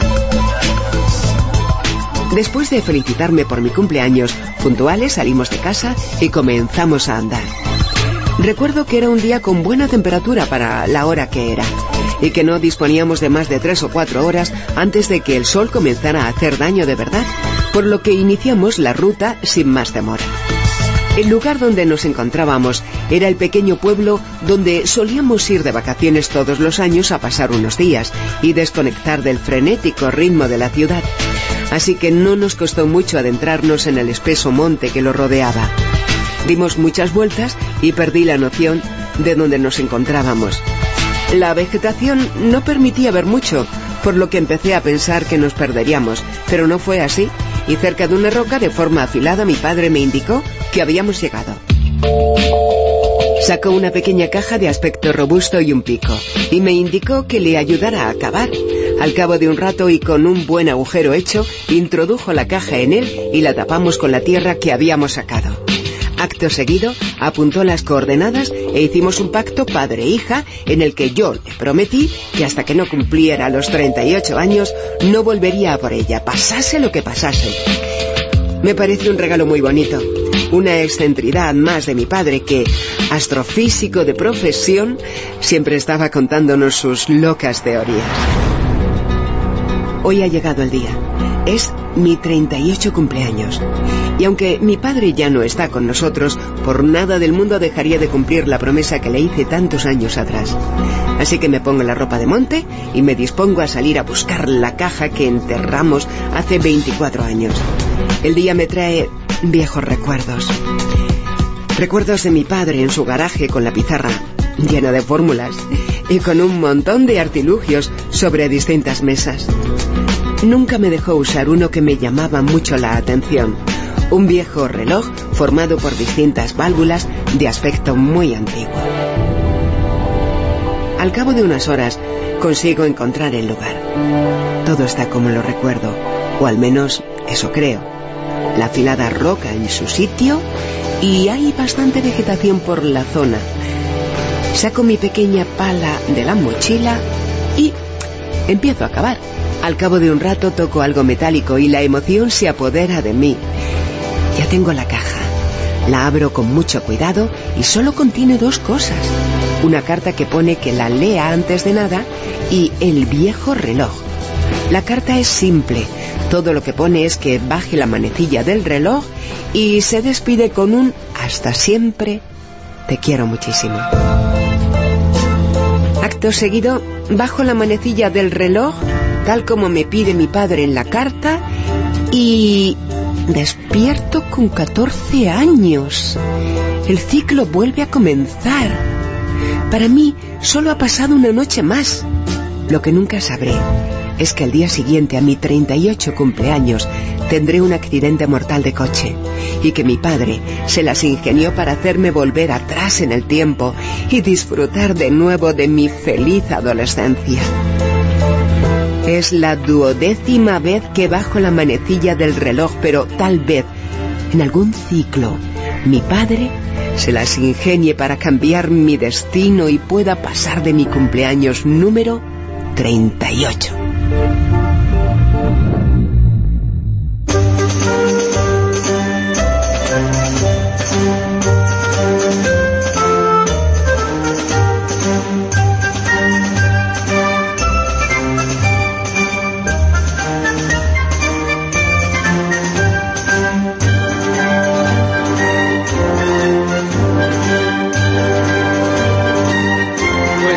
La Rosa los Vientos, eh, casi tres horas eh, de programa hablando de muchas cosas, hablando de misterios. Hemos tenido a un invitado especialísimo, es el presentador del informativo Noche de Antena 3 de Televisión, es eh, Vicente Vallés. Hemos hablado del informe Jano, del archivo Jano, con Fernando Rueda en materia reservada, también de esas señales que se están recibiendo, proceden del lejano, de la parte más lejana del universo y pueden ser o no inteligentes, ha sido en el Círculo Secreto, el mundo del frío, la película Roma en el callejón, el deshielo en el Ártico, la nevera del mundo, los intereses que existen porque se produzca ese deshielo, porque el cambio climático siga avanzando, muchas cosas que hemos comentado esta noche en La Rosa de los Vientos, que mañana vuelve a partir de la una y media de la madrugada, las doce y media en la Comunidad Canaria. Adiós.